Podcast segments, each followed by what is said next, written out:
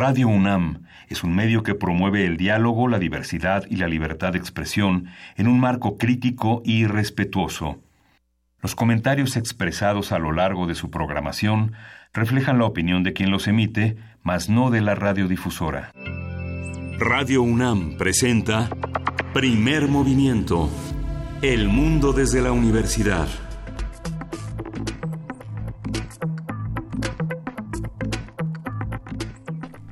Buenos días, hoy es martes 23 de octubre y son las 7.06 de la mañana en esta Ciudad de México. Buenos días, Luisa Iglesias. Buenos días, Miguel Ángel Quemain. Buenos días, jefa de información, Juana Inés de ESA. ¿Cómo están? Buenos días. Amanecemos con muchas noticias de distintas latitudes, de distintos espacios del país.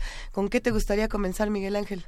Bueno, es, ya se nombró a los próximos sucesores de la Defensa Nacional y de la y de la Marina. Eh, se nombró al general José Rafael Ojeda Durán, que es un general con de este un general brigadier, general de Estado Mayor, que será quien opere la transición del Estado Mayor a su integración a la Secretaría de la Defensa. Es un hombre con muchos posgrados, sobre todo en administración militar. Eh, es un hombre verdaderamente sin vínculos con las administraciones anteriores. Fue ascendido a general en la, al final de la administración de Vicente Fox eh, siguió bajo este navegando en el terreno del calderonismo encargado de las eh, este, las divisiones de la octava y la treinta que son Tabasco y que son Tamaulipas que no son no estuvieron comprometidas con la lucha contra el narco. Y finalmente al final de este sexenio en 2017 es nombrado general ya con todos los honores general Estado Mayor es un hombre vinculado al Estado Mayor. De una manera importante tiene 56 58 años, es un hombre joven para las Fuerzas Armadas, y Luis Crescencio Sandoval, que es el marino más antiguo, también un hombre con posgrados importantes, conocedor de la Marina, un hombre que ha estado al frente de los recursos humanos, de, la, de los proyectos de desarrollo, que conoce muy bien al personal y es un hombre con muchos honores, también desvinculado de la lucha, de la lucha contra el narco y de los exenios panistas vinculados a ese, a ese territorio. Es interesante, eh, esta, este par de designaciones son interesantes. La manera en la que fue anunciado también llama la atención, eh, fue a través de la cuenta de Twitter del presidente electo Andrés Manuel López Obrador. Algunos decían, bueno, eh, no queremos repetir el esquema de que las noticias importantes se den a través de Twitter únicamente, como ocurre últimamente en Estados Unidos. Sin embargo, hasta este momento... vamos a ver qué pasa. Es, un, es uno de los muchos anuncios y vamos viendo por dónde se va.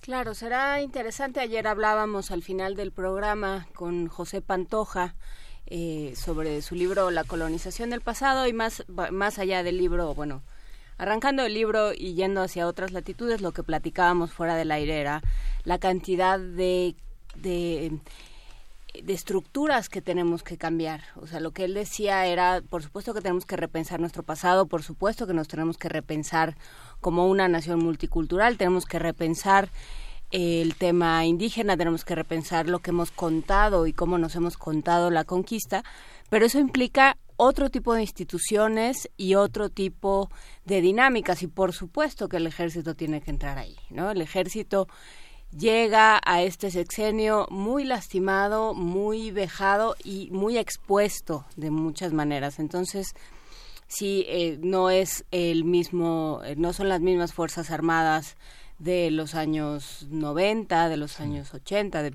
inclusive de principios de los 2000 y bueno, pues sí habrá que habrá que ver cómo vienen y, en qué disposición, ¿no? que, porque no, no pueden quedarse tantas cosas impunes ni pueden seguir actuando de la misma forma. Sí, eh, y es interesante, digamos, en las Fuerzas Armadas eh, eh, el general José Rafael Ojeda nació en 1960, digamos, le tocó el 68 como un rumor en sus oídos, ¿no?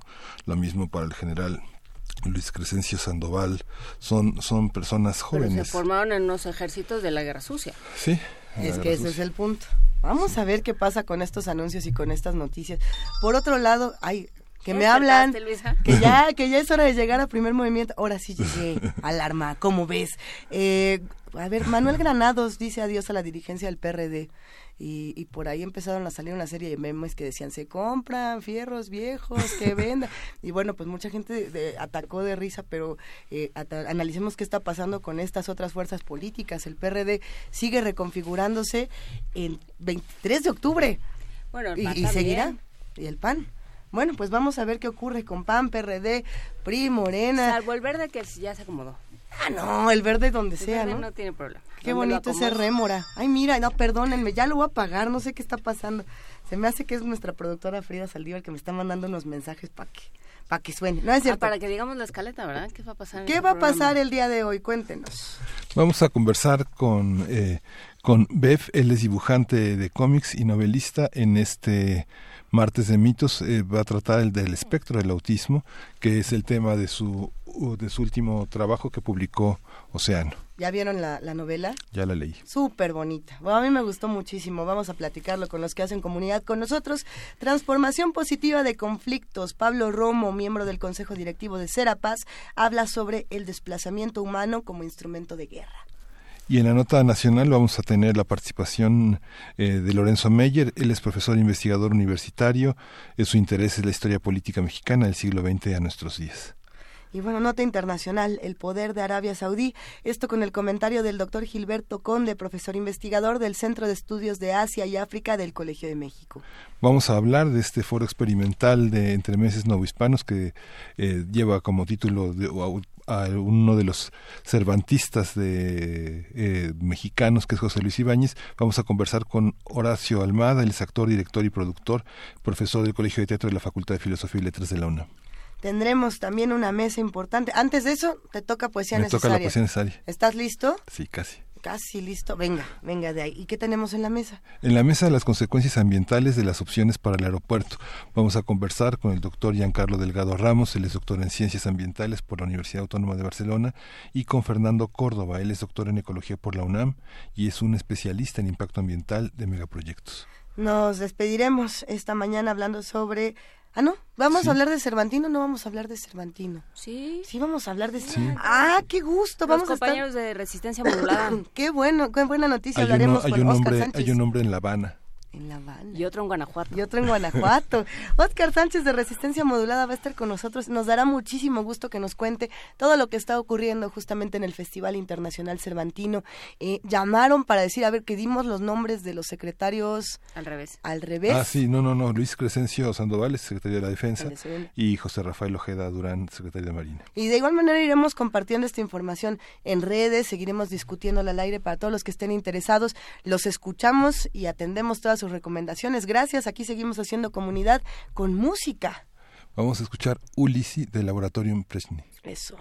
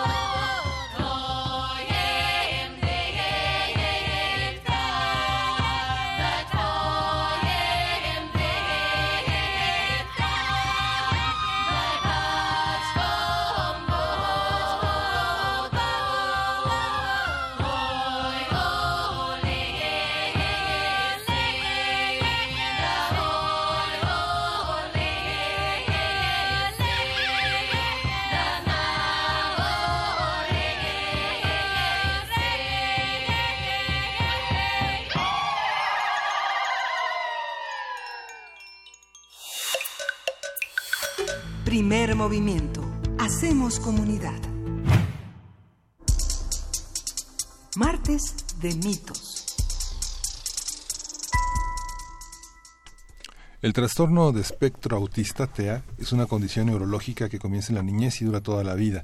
Afecta la manera de comportarse de una persona, la forma en que interactúa con otros, cómo se comunica y aprende. Se le llama trastorno de espectro porque las personas con TEA pueden experimentar una gran variedad de síntomas. Actualmente no existe un tratamiento estándar justamente para este trastorno. En su novela gráfica Habla María, Bernardo Fernández, mejor conocido como Bev, aborda el tema de las personas con autismo. Bev describió eh, a su obra como un testimonio gráfico del momento en el que su esposa y él recibieron la noticia de que su hija María había sido diagnosticada con trastorno del espectro autista.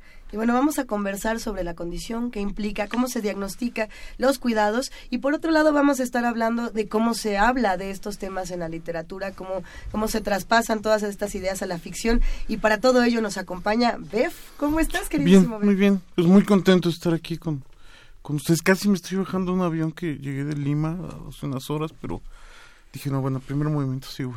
Afortunadamente no hay jet lag. Viniendo de Lima no, hay jet lag. No, no, nada más hay cansancio del, antes, eh, que ya traía uno. Es, es, un libro que ya ha estado dando un poco la vuelta y que ha dado ya bastante de qué hablar por el por el tema tan delicado que toca y la manera tan abierta en la que lo hace. Eh, ¿Por dónde quieres empezar, Beth? ¿Por, por el TEA o por Habla María como pues, pieza literaria? Es, es, un poco indisoluble en el sentido que justo como, como decías, no, no hay... Es un misterio médico todavía, o sea, no sabemos qué lo produce, no sabemos por qué sucede. Orgánicamente las personas con autismo no presentan ninguna normalidad y cuando... Y sin embargo, bueno, pues es, es un... Este gran problema de socialización, problema con el lenguaje, eh, que implica un reto para toda la vida, ¿no? para las personas que tienen autismo y para las personas que somos cercanos a, la gente con autismo. Entonces, eh, hay muchos libros sobre o sea, muchos libros sobre sobre sobre autismo, sobre crecer o, con, o educar a niños con autismo. Incluso hay, hay una novela gráfica prodigiosa que, que se llama yo de Miguel Gallardo, que es español, donde cuenta, cuenta cómo, se va de vacaciones un día con su hija a un resorte en, en, Mallorca, en un lugar así, y va contando su experiencia. Y entonces, pero, pero yo tenía esta sensación de que se habla poco como de ese justo, ese momento justo en el que recibes un diagnóstico de, de una condición eh, de un hijo o de una hija, que en este caso, en, mi caso fue autismo, pero, pero que creo que, que, debe ser una situación muy similar a cuando sabes que, cualquier tipo de capacidad diferente, de reto, ¿no? Cuando sabes que, hablo de síndrome de Down, este trisomía 21, parálisis cerebral, u otras cosas, ¿no? Habiendo tantas. Sí, sí, o sea, eh, ahora diabetes infantil o, asma, ¿no? Asma, lo que o sea, que, platicamos ahora fuera, eh, fuera del aire, o sea, el, el, eh, es un momento muy difícil eh, porque porque tienes una, una terrible sensación de, de zozobra, de, de, decir, bueno, ¿qué va a pasar con, con mi hija en mi caso, no? ¿Qué, qué, va, ¿Qué va a suceder con mi hija? La gran angustia que me, me, me, me daba en ese momento de decir, ¿qué va a suceder con mi hija cuando yo esté muerto? O sea, supones que vas a, tienes que estar eh, eh, el resto de tu vida como, como a cargo y el resto de su vida. Y, y justo, justo el, el, justo la, la, novela gráfica, lo, lo que, bueno, o este cómic, este álbum, este libro álbum, lo, lo que, lo que lo que intenta un poco es como, bueno, ser empático con, con todas, con las personas que hemos estado, que han estado en esta experiencia y además como aportar el asunto de que hay todo por hacer, o sea que una vez recibido el diagnóstico eh, no se acaba el mundo. Es, en el caso concreto del autismo hay muchos, además aquí quiero ser muy enfático que lo, que señalabas al, principio que hay un montón de de, maneras de abordar la condición del autismo. O sea, no hay una, no hay una correcta, ¿no? hay un montón de maneras de trabajar y de encaminar y, e incluso lograr que eh, muchas personas con autismo logran ser eh, independientes y autónomas y llevar una vida medianamente normal y pero pero lo, que a mí me interesaba es, era compartir esta esta la, pienso un poco como una como una carta de esperanza a todo papá que se enfrente a un reto especial para para sus hijos. ¿Cuántos años tiene María? María nueve, está por cumplir diez. Digamos, hace diez apenas estableció el Día Internacional del Autismo como una medida de la, del gobierno mexicano para paliar este asunto. A, partir de 2012 finales se, se, se hizo una guía para ver el O sea, digamos, no hay este una bibliografía lo suficientemente coordinada para pensar los temas, aunque la Secretaría de Salud, este, el IMSS, el, hay una hay una guía para proceder.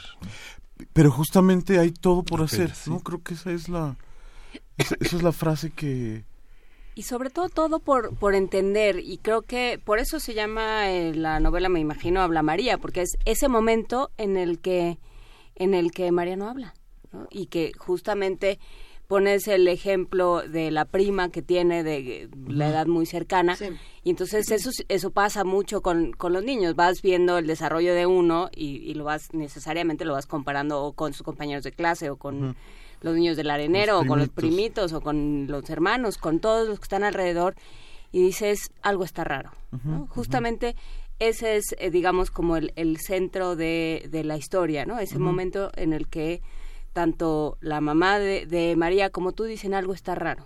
Totalmente, ¿no? O sea, como, como observas que, tiene algo tu hijo y, desde, desde que alguien te lo comenta y te molesta enormemente hasta que lo confirmas, es ese...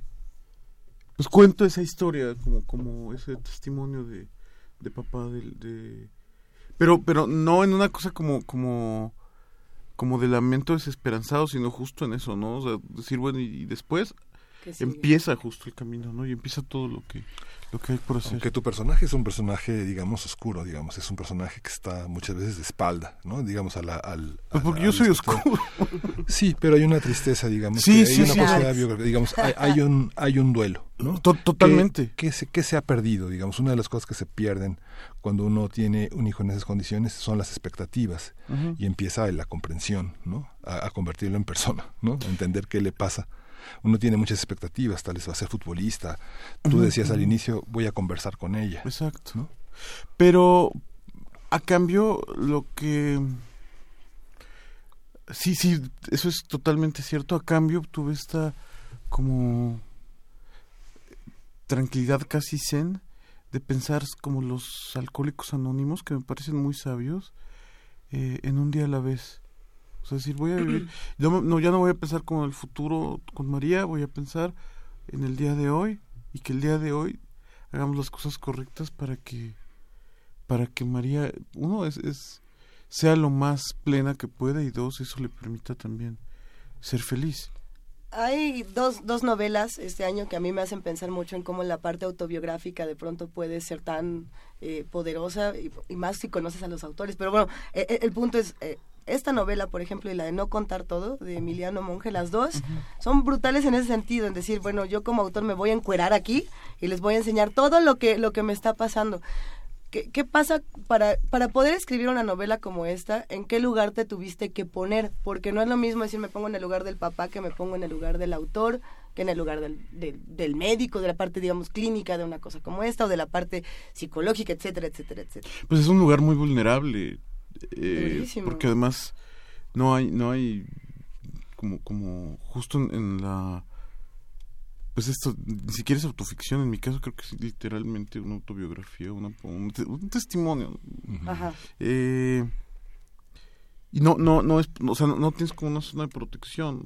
Haciendo ficción puedes medio disimular y, no aplicas la de bueno a un amigo le pasó que pero aquí no hay tal. Entonces yo yo creo que la, la, la única la única protección con la que yo conté fue ser extremadamente honesto, ¿no? Y hablar con, con extremo candor de, de lo que sucedía, de lo que de lo que sucede con todas las, cosas que piensas del, del duelo que, comentas que por el que, por que atraviesas eh, y, y, y, justo a lo mejor es, es, una cosa quizá muy, muy, muy obvia, pero toda la primera parte del libro, cuando viene desde que nace María hasta que hasta que nos dan el, el diagnóstico está es un libro monocromático en azul que es el color que se como que el color de, del autismo no de, la de, bueno de, la concienciación del autismo. Y a partir justo del momento en que recibido el, el diagnóstico el, el psicólogo que diagnosticó a María Diego Reza eh, me dijo hay todo por hacer entonces el libro en ese momento todo se vuelve de color. Es, es, es, casi como en el mago de Oz. Eh, y, no, no, no, no, quería yo hacerle una cuestión cursi yo lo que quería hacer era eso una cuestión como de de, de creo que esto al menos en mi caso me ha funcionado extremadamente bien vivirlo de manera luminosa o sea, no tirarme al blues y a la, y a la desgracia, porque creo, creo que no, no avanzaría. Y, y yo no sé si, si, si como desde, la desde lo luminoso avances más, pero que por lo menos lo, lo pasas mejor. El, el, relato autobiográfico es desgarrador porque finalmente en nuestra cultura mucha gente dice tengan hijos para que se unan más, ¿no? Y aquí la discapacidad de un hijo se para, ¿no? Y tú dices como el, no me acuerdo la cifra que das, que el 88% de los matrimonios se, se divorcian, ¿no? Hay una para yo me imagino cómo se leerá este libro dentro de 10 o 15 años. Finalmente se separan y Rebeca se queda sola con ella. Este, este, tú rehaces la vida y el, personaje rehace la vida, pero nunca parece ella que rehace la vida. ¿Cómo, cómo se da esta situación? Bueno, ella, ella tiene ahora otra pareja, pero eh, acordamos, vivo muy cerca de casa de, de, de Rebeca, es decir, estoy a una cuadra y, además los abuelos viven a, otra cuadra, entonces digamos que ha sido como, como crear un, circuito de protección para María mm. cercano en, el que justo después como de, toda separación hay una una, eh, una una relación como armónica, como en función de que María esté bien. A, mí me gustaría también tocar un poco la, parte del desconocimiento que tenemos muchos, y yo creo que todos podríamos meternos de una u otra manera en el costal, de los que no, entendemos bien a bien qué es eh, este trastorno, no sabemos cómo se le debe de llamar, cómo se debe de decir. Eh, yo creo que alguna vez que nos tocó aquí decir, decir autista y nos dijeron, no, no se dice autista, se dice persona con autismo. bueno, ok, eh, y de pronto empiezas a ver que hay una serie de cosas que pueden resultar ofensivas o que pueden resultar fuera de lugar. o inexactas. Inexactas. Y de pronto, a ver, eh, decir, eh, una persona que es adulta y que tiene autismo, ¿no? Si, eh, si es que lo digo, porque luego empiezo a decir cosas que no. No, no, es correcto. ¿Qué tan independiente, por ejemplo, puede ser, no? Porque justo se estaba tocando esto al principio de esta conversación. ¿Qué otras cosas deberíamos de saber que a lo mejor en este libro también dejas como un poquito ver así de estos puntos también se pueden tratar. Bueno, eso que dices de, de, que eh, eh, usar, yo lo digo y, me disculpo de antemano porque es muy burdo, pero decir, decir a una persona, con, decirle autista es como decirle a alguien con síndrome de Down mongol, ¿no? es, un término que es peyorativo, que, que ya no se usa, que ya no es de uso correcto. Entonces, bueno, lo primero es que son personas con autismo. Segundo, esta idea muy generalizada que, que se dice es que eh, vive en su, está en su propio mundo y, en realidad eso, eso es falso, están en nuestro mismo mundo y lo viven de una manera diferente. Otra es que yo, yo creo que lo peor que puedes hacer es dar un trato especial a una persona con autismo, un trato eh, de conmiseración o de... O sea, yo, yo, yo quiero aprovechar estos micrófonos de Radio UNAM para para animar a toda aquella persona que, que tenga alguna cercanía con, alguien con cualquier tipo de, de reto especial a, a, verlos de frente a los ojos y, y, tratarlos con, con, con, la normalidad con la que desearían ser tratados ustedes mismos. O sea, no, no, no hay nada peor pues que, que, que tener alguna concesión a partir como de, de, de una misericordia medio mal entendida. O sea, en el caso concreto del autismo, la mejor estrategia es tratarlo a la gente con, la, con absoluta normalidad, a las personas con autismo, o sea, de saludar, ver de frente, si seguramente tendrá, va, a ser, o, alguna, alguna, tendrá los famosos movimientos estereotipados que es que aletean con las manos, por ejemplo, para suponemos que es para tranquilizarse, o, o, que será de esta mirada ausente, o o, bueno, es que justo es un espectro porque hay un montón de, de, formas de vivir el autismo, pero, pero es eso, creo, vivirlo con, con tratarlas con la normalidad que nosotros esperamos ser tratados. Y, finalmente entender, y esto, esto quizás sea para mí lo más importante, hay que entender, o debemos entender, eh, eh, no, no le diga, si usted tiene, conoce a un papá de un niño o niña con autismo, no le sugiera ningún, ningún tratamiento. El, el, autismo no se cura porque no es una enfermedad, es una condición. Y no hay nada más brutal que te llegue, que eh, el cuento del libro. El recuento de los tratamientos es muy cómico, pero muy doloroso. Lo hago con mucho humor. Porque bueno, pero pero de verdad llegar y decirle, oye, ¿qué querés? Lo peor que después de decirle, ah, tu hijo, tu hijo es autista, la segunda peor cosa que pueden hacer es llegar. Yo conozco, esto es literal, esto me lo dijo alguien con mucho amor, pero yo conozco a un sacerdote que tiene, ¿cómo me dijo? La capacidad, el, don de la curación y ha curado a personas con, eh, autistas. Entonces, no lo haga, no lo hagas, de verdad es... Ah, yo creo que el papá con, del niño con autismo agradecerá su, que esté usted bien intencionado, pero, pero no lo necesita. Ahí yo preguntaría por es el día del médico, no nos lo podemos brincar. Saludos y este, felicidades a todos los médicos. Todos los doctores. Em, ¿Cuál es el papel? ¿Qué, qué, ¿En qué ayuda y en qué puede perjudicar un médico en este sentido? O sea, para llegar a un, para llegar a un diagnóstico, para pensar en una para, para ayudar a los, a los familiares, para pensar en un entorno eh, amable, acogedor, eh, nutritivo para, para una persona con autismo?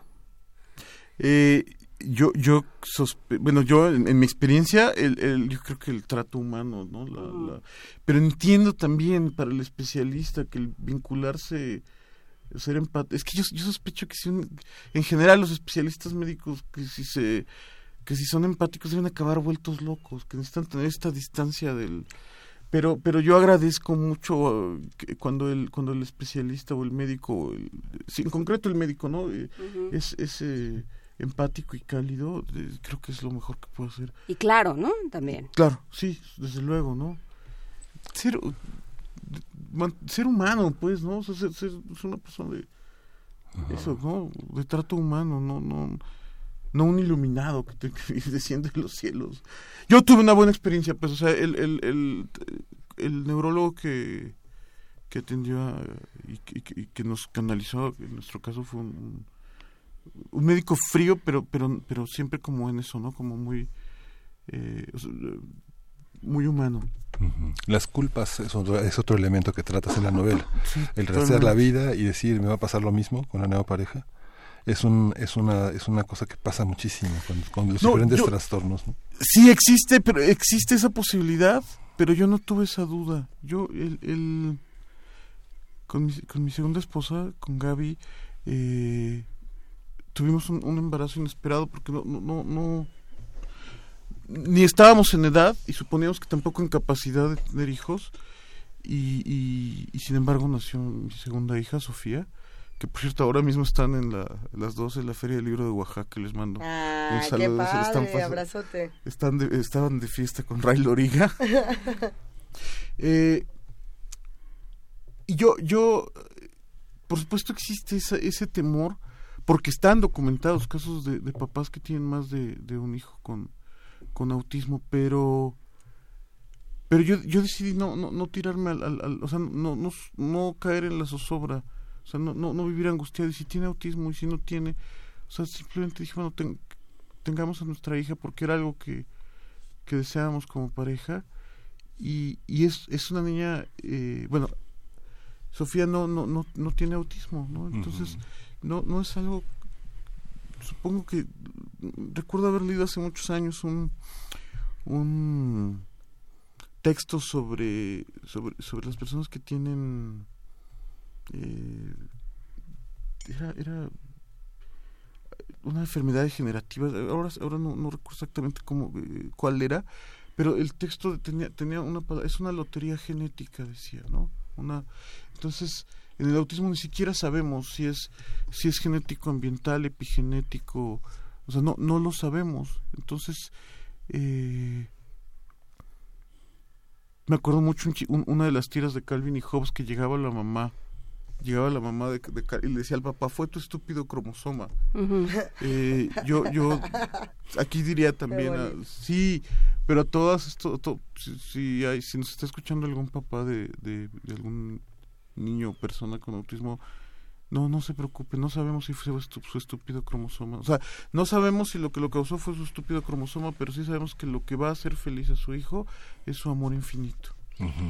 Y hay, justo de ahí se, sale otra de las grandes ramas del libro que es el, el personaje constantemente diciendo yo no sé cómo ve María el mundo. O sea, esta idea de, a ver, no, no digan pobrecito porque no sabemos. O sea, sabemos que, que, que, hay estímulos excesivos, como, y, sabemos, eh, cualquiera que haya ido a un lugar lleno de gente sabe lo que es un estímulo excesivo. Entonces, eso lo podemos imaginar. Pero mucho no sabemos mucho más allá de, de, qué pasa allá adentro, digamos, qué pasa dentro de la mente. No sabemos lo que pasa dentro de la mente de casi nadie, pero mucho menos de alguien que tiene tantos problemas para, para comunicarlo, porque tiene, recibe tantos estímulos. Entonces, esa, esa preocupación de yo quiero saber si sufres, yo quiero saber si está bien, yo quiero que me diga, yo quiero, se tiene que quitar necesariamente. ¿O qué, qué hace un padre con eso? Pues, me, ¿sabes que me acuerdo ahí de de Marilyn Manson en el... En el... Tienes unas referencias, ¿ves? De verdad. es cuando entrevistan a Marilyn Manson y... Sí, que le dice, ¿qué, ¿qué, le diría usted a los, a los sobrevivientes de Columbine, no? Y él contesta, yo no les diría nada, yo los escucharía. Pues yo creo que es eso, que, que yo hago este ejercicio. Hay, hay, son, son cuatro capítulos en el libro y están contrapunteados con, con un... Es que originalmente había 30 páginas más de las que están publicadas con información dura, ¿no? El autismo, nada, ta, se descubrió y, y, entonces tanto mi agente como mi editora, que es que es Maya Fernández, que un abrazo a Maya Fernández, que, la adoro, que no nos está oyendo porque está buscando trilobites, pero de todas maneras la queremos. Exactamente. que no se convirtiera en Rick. se fue, se fue a martillar a, Utah o algún lugar así. Bueno, y, y cómo no amar a una, a una editora que se va a desenterrar trilobites. Eh, y, y, Willy Shavelson, los dos me dijeron, es que esta información pues está en, o sea, está en, está en Google. Lo que queremos es, es, es algo que, que, nos puede ofrecer, eh, que puede ofrecer este libro que no esté en otro lado. Y justo ahí es donde, donde más, eh, creo que donde, me, donde más a gusto, o donde mejor, más como me sentí utilizando el, la herramienta del cómic, que era hacer un ejercicio como, preguntándome cómo, ve mi hija, eh, cómo, percibe, cómo, cómo es el mundo para ella. Y entonces son estos capítulos donde, donde juego a, ver el mundo a través de sus ojos con, con, los con los recursos de los cómics, las metáforas visuales, de las, eh, de las viñetas. Y, y, es la parte además que más gocé. O sea, está, tú lo has señalado muy bien que que el testimonio sí es, es en, un alto porcentaje muy doloroso hasta que llega como la parte ya esperanzada al final, pero estas partes de cómo ve María el mundo es donde más me divertía yo, o sea, a pesar de que tiene sí este este tono melancólico y hablabas de que me dibujo de espaldas mucho, este era la parte que yo más gozaba. Eh, y María sin boca, ¿no? Sí, claro, claro, claro. Y además donde hablo de mi relación con ella como muy en corto, de cómo nos sentamos a dibujar toda la tarde. Eh, de cómo de, repente tiene una lucidez que, que, que, bueno, y creo que sucede con todas las personas con que he conocido con autismo que, que pueden eh, comunicarse verbalmente, que de repente son de una lucidez sorprendente que no te esperas y que te sorprenden todo el tiempo. Pero esta parte que decías de cómo ve María era, era ese ejercicio imaginativo que también sentía que daba que, que daba una cierta un contrapunto ligero al, al testimonio que era que era muy duro.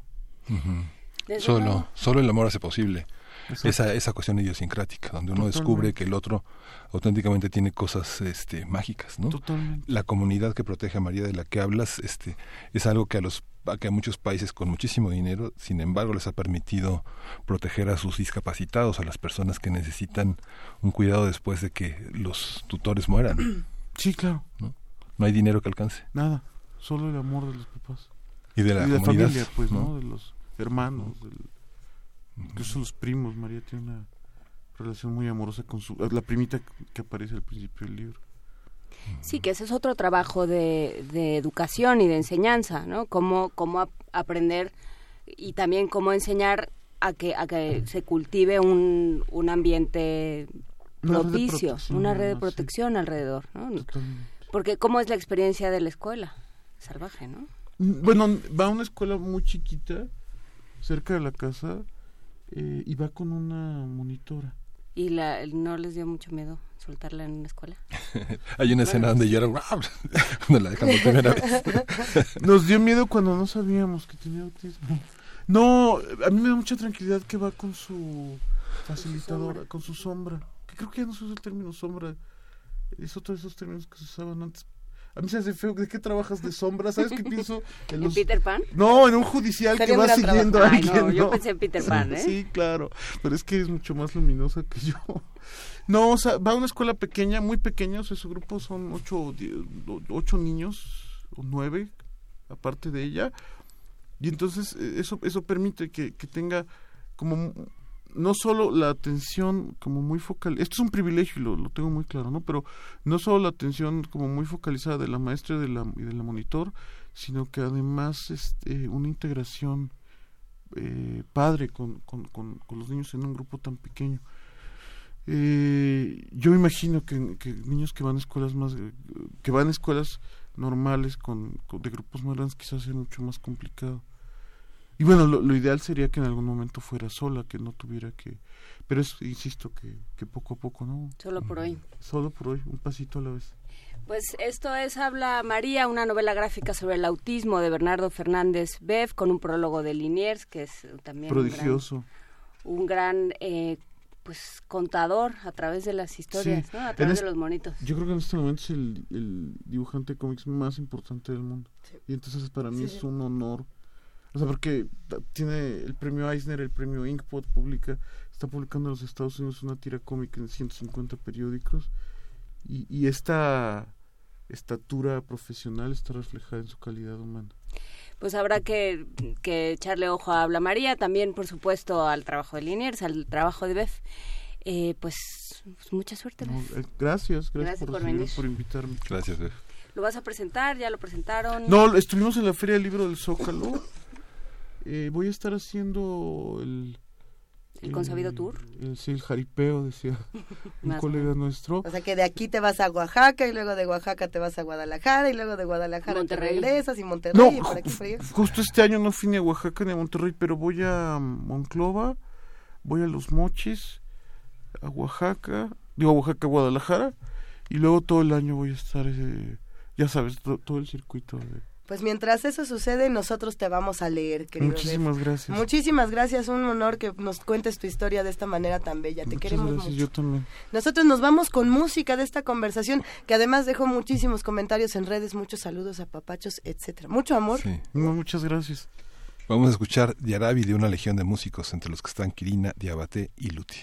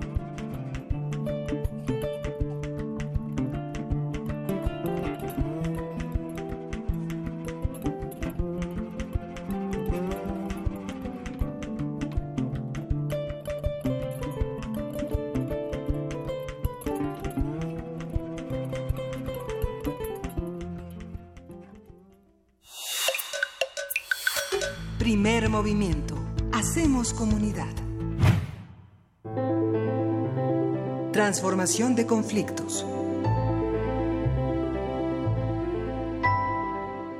con nosotros Pablo Romo para hablar sobre, eh, sobre la transformación de conflictos que hoy eh, rodean por todas partes a, nuestro país. Pablo Romo, ¿cómo estás? El desplazamiento como humano como instrumento de guerra, ¿en qué consiste esto? ¿Qué tal? Muy buenos días a ustedes y a todo el auditorio. Mira, yo creo que estamos delante de pues de, una caravana de migración, una caravana más de las eh, varias que ha habido. Claro que en esta ocasión eh, tiene un contexto eh, de mm, elecciones, entonces este, está cargada de un tinte mucho más eh, este, de señalamientos políticos. Evidentemente, este, el uso de la migración y el uso de, de los refugiados como un instrumento político y, y, como un instrumento militar se han dado desde siempre y ciertamente en este caso y en este momento Trump no es la excepción y está utilizándolos en el contexto de su campaña electoral para del próximo mes. Sin embargo, este independientemente del uso político y del uso de la de este con de, de arma o de instrumento bélico, los refugiados son una realidad y una catástrofe humanitaria. En el mundo existen, según eh, Naciones Unidas, en el Alto Comisionado de Naciones Unidas para Refugiados, 68.5 millones de personas. Es decir, podríamos pensar que eh, mucho más eh, de uno de cada dos mexicanos, podríamos decir, estarían fuera de, su lugar de origen, desplazados internos o refugiados o solicitantes de asilo.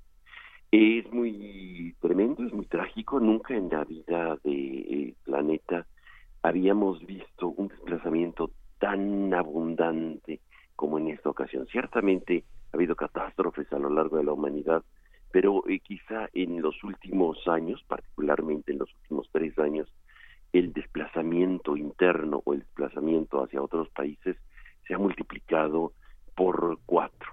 De hecho, el Alto Comisionado de Naciones Unidas establece que em, el desplazamiento forzado y la búsqueda de asilo político o de refugio en otros países se ha multiplicado y viene fundamentalmente de países como el sur de Sudán, eh, Afganistán y Siria, que son países en contextos de guerra, en donde por cuestiones de la presencia particularmente del imperio de Estados Unidos, eh, se generan unas guerras tan tremendas que tienen que salir de, de, sus países de origen el, em, eh, hacia otros, refugiándose hacia otros países.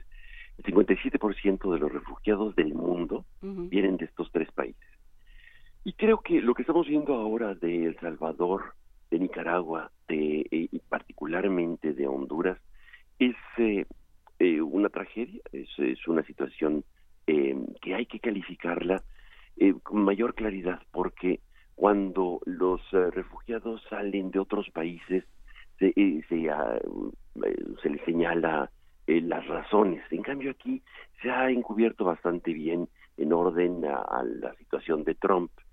Si se fijan ustedes, por ejemplo, cuando salieron o están saliendo, siguen saliendo de Venezuela, este, los refugiados hacia otros países como Perú, Ecuador o el mismo Colombia, eh, dice, bueno, se señala claramente que es por una situación política o por una situación de, de, una eh, ingobernabilidad o una situación terrible eh, frente a su eh, presidente Maduro.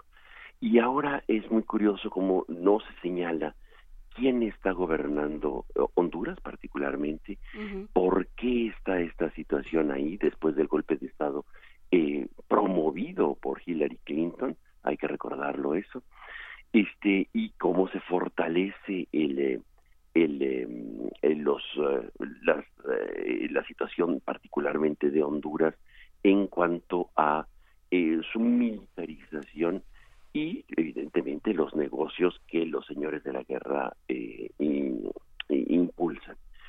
transformar, Miguel Ángel, los conflictos. Yo creo que esta es la, la, necesidad más importante hoy, pero hay que señalar los orígenes de los conflictos para poderlos transformar de raíz. En esta ocasión es la violencia, una violencia muchas veces eh, cultivada, muchas veces eh, aceptada, muchas veces favorecida por los señores de la guerra, quienes ofrecen armas, quienes ofrecen municiones, quienes ofrecen asistencia eh, para militar para poder desarrollar estrategias y teatros de guerra en eh, países como puede ser Honduras, como lo hemos visto de alguna manera también en Guatemala.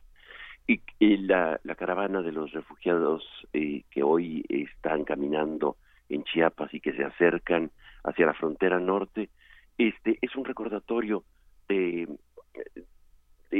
para México, primero, de su vocación de apertura de las fronteras, debe de ser un recordatorio de cuántos miles de migrantes y refugiados han encontrado un hogar en México. Y este es importante eh, recordar en este momento como la vocación de apertura y cómo se ha enriquecido México con la presencia de migrantes de muchas partes del mundo.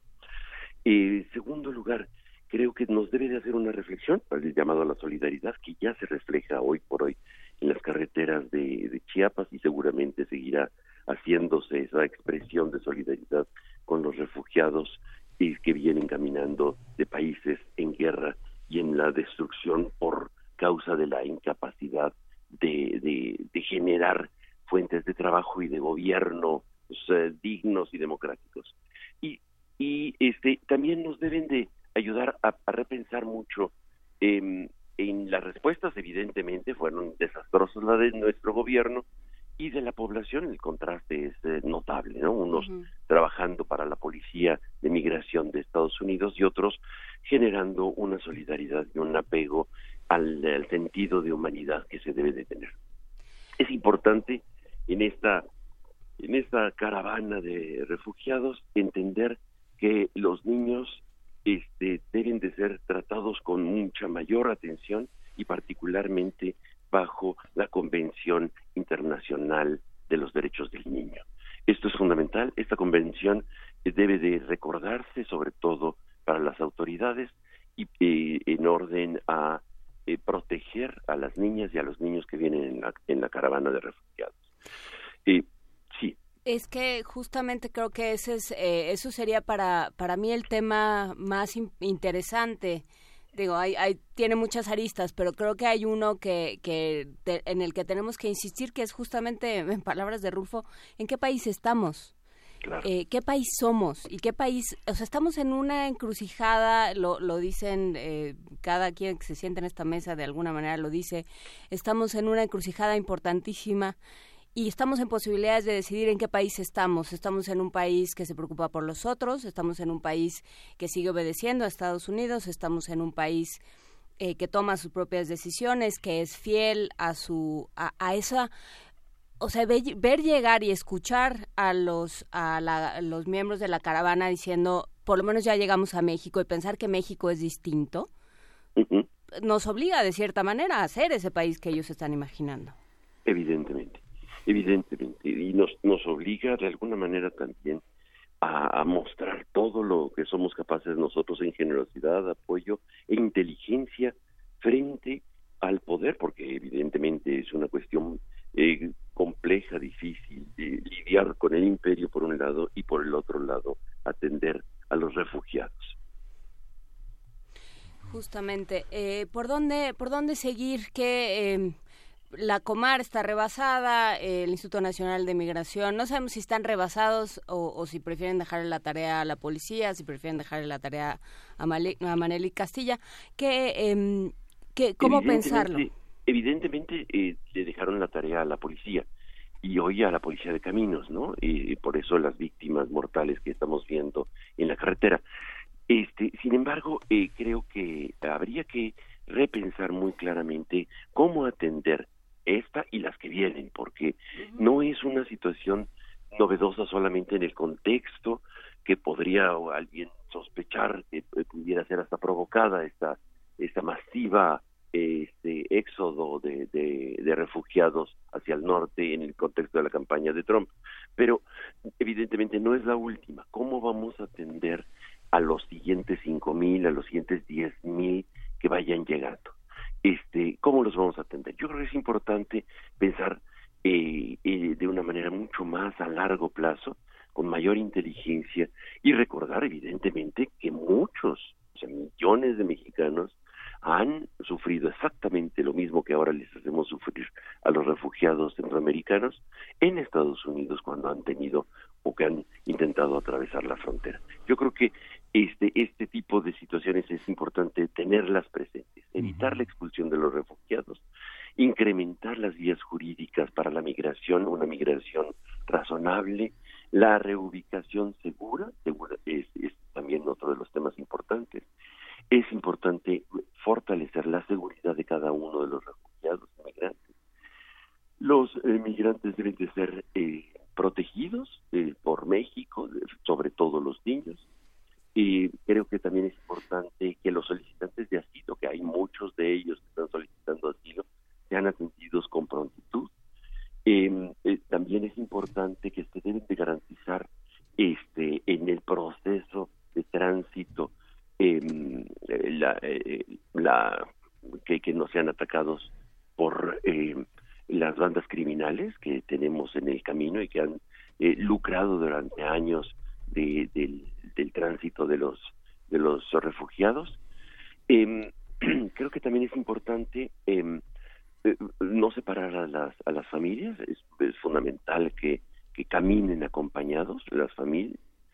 Este y es importante también eh, atender y, tender un puente humanitario en este momento de crisis este con alimentos con agua con agua sana este y procurar que a lo largo del camino eh, tengan eh, el suficiente alimento ahora evidentemente qué va a suceder cuando lleguen a la frontera bueno eso será asunto de Estados Unidos si piden asilo político o refugio por supuesto, pues lo seguiremos, eh, lo seguiremos platicando. Muchísimas gracias, Pablo Romo, por este espacio. Juan, Inés, y un saludo, Miguel. Gracias. Miguel Ángel Luisa. Abrazote. Muy bien al auditorio. Muchas gracias, Pablo. Nosotros despedimos esta primera hora de primer movimiento y regresamos en un momento más con ustedes. Síguenos en redes sociales. Encuéntranos en Facebook como Primer Movimiento y en Twitter como arroba PMovimiento. Hagamos comunidad.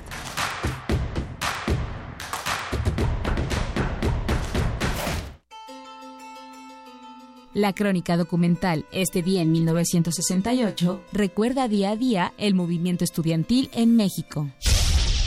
Desde algunos techos, otros soldados también disparan. En la multitud, hombres con la mano izquierda enfundada en un guante o pañuelo blanco abren fuego y mostrando su seña de identificación gritan Batallón Olimpia. En voz de Daniel Cassés y Flora Botton, escuchen descargacultura.unam un recuento de este acontecimiento.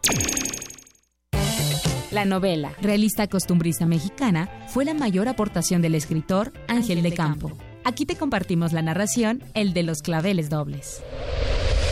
Yo no soy interesada. Bien lo sabe Pepe María. Y jamás he discutido cuestiones de dinero. Y me has querido tomar el pelo. Y ese vas y se lo tomas a otra que se deje. La cultura para llevar en todas partes. www.descargacultura.unam.mx Laila, soy Luis. ¿Ya pediste permiso para el sábado? Sí, sí, cuenta conmigo. Carlos, soy Luis. ¿Qué onda? ¿Sí vas a ir el sábado? Claro, me va a acompañar Rocco. Hola, Lucio. Soy Luis. ¿Entonces qué? El sábado como quedamos. Claro, me pidieron llevar a mi hermanito. Perfecto. Mis amigos y yo ya estamos listos para participar en la consulta infantil y juvenil 2018. Si tienes entre 6 y 17 años, ve con tus amigos del 17 al 25 de noviembre. Es nuestro momento de expresarnos. Porque mi país me importa, te invitamos a participar. IME. La Magna Exposición Vaticano de San Pedro a Francisco, 2000 años de arte e historia en el antiguo colegio de San Ildefonso, llega a su última semana. La muestra ofrece a través de 180 piezas provenientes del Vaticano y recintos de México un amplio recorrido por la historia de la cristiandad mediante pinturas, grabados, esculturas, objetos ceremoniales, vestuario y documentos. La exhibición está abierta en el antiguo colegio de San Ildefonso, centro histórico. La entrada es libre.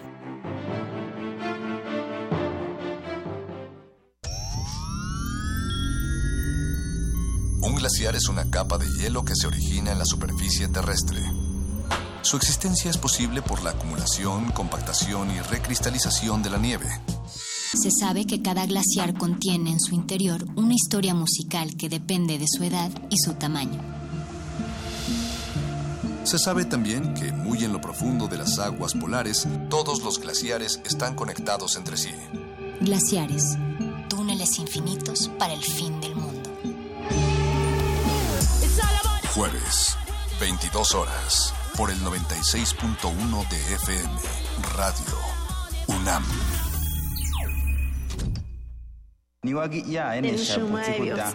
Calme Cali, un espacio intercultural donde las lenguas indígenas resuenan en la voz de sus hablantes.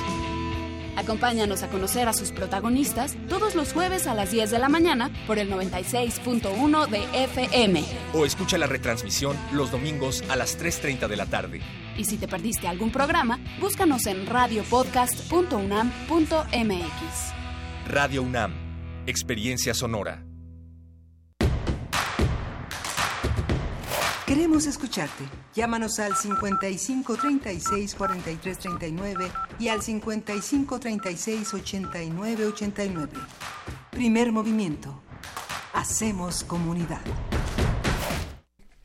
En este momento son las 8 de la mañana con 4 minutos de este lunes, martes, martes, martes, martes miércoles, martes, martes. Martes 23 de octubre y aquí seguimos en esta cabina de Radio UNAM. Miguel Ángel Quemain, Juan Inés de esa, Luisa Iglesias y un montón de bichos de, de, de este, de las gripas. No, no, no hay gripa no. por aquí. No hay gripa todavía. Ya se vacunaron los que hacen comunidad con nosotros, los que están trabajando aquí en Radio UNAM. Nos toca el lunes. Nos toca, a nosotros nos toca el día lunes la vacuna contra eh, la influenza. Vacúnense, los que nos escuchan, por favor. Eh, no estamos diciéndoles qué hacer, pero si quieren proteger su comunidad, las vacunas son la mejor manera de hacerlo, porque no solamente nos protegen a nosotros, sino que si todos estamos vacunados, hacemos un círculo eh, de protección en nuestra comunidad para que no entren eh, distintos padecimientos. ¿No? Sí. Y bueno, con eso hacemos la invitación a que se queden con nosotros. Todavía tenemos un par de horas más eh, donde vamos a estar hablando con el profesor Lorenzo Meyer, vamos a estar hablando con Gilberto Conde, con Horacio Almada, así que quédense con nosotros. Es un buen día, así que arranquemos. Venga. Primer movimiento. Hacemos comunidad. Nota Nacional. Queridísimo Lorenzo Meyer, buenos días. Buenos días. Una advertencia. Si Adelante. se van a vacunar contra la influenza, no lo hagan como yo el año pasado. Que me vacuné mientras todavía tenía gripa. Y entonces sí llegó la influenza. Y llegó fuerte. Así que todos que se vacunen, menos los que tengan algún signo de gripa en este momento. Eso hay que dejarla correr. Y ya si no se murió uno de la gripa, pues entonces sí ya se va uno a la influenza, si no, seguro que les pega. Bueno, de aquí a lunes tenemos para curarnos, Lorenzo Meyer. En honor al Día del Médico, Lorenzo Meyer acaba de hacer esta, eh, esta recomendación. Muy bien, eh, ahora pasando a otros temas, Lorenzo Meyer. Pasamos a otro tema y creo que no es muy afortunado, pero es el que nos pone la realidad enfrente, el de la caravana de centroamericanos que salió hace unos días de sus países, atravesó hasta Guatemala y ya ingresó a México. Bueno, eh, son entre cinco mil, seis mil, siete mil eh, personas, niños, gentes ya de edad un poco avanzada, básicamente jóvenes, hombres y mujeres, que por las, eh, las simples fotografías se ve que prósperos no son y lo han declarado una y otra vez que ellos huyen de dos cosas en Centroamérica, de la falta de oportunidades y de la violencia. Bueno, Centroamérica es, es curioso, los estamos entre la espada eh, trompiana y la pared del lado sur del de el Suchiate, ambas regiones en algún momento pues fueron parte de México. Si en ese momento hubiera habido alguna migración, pues sería interna. Centroamérica fue México durante un breve tiempo, el primer imperio mexicano, y todo lo que es el sur norteamericano, pues también fue México hasta 1848, pero ya no lo son. Y tenemos una relación difícil con los dos extremos.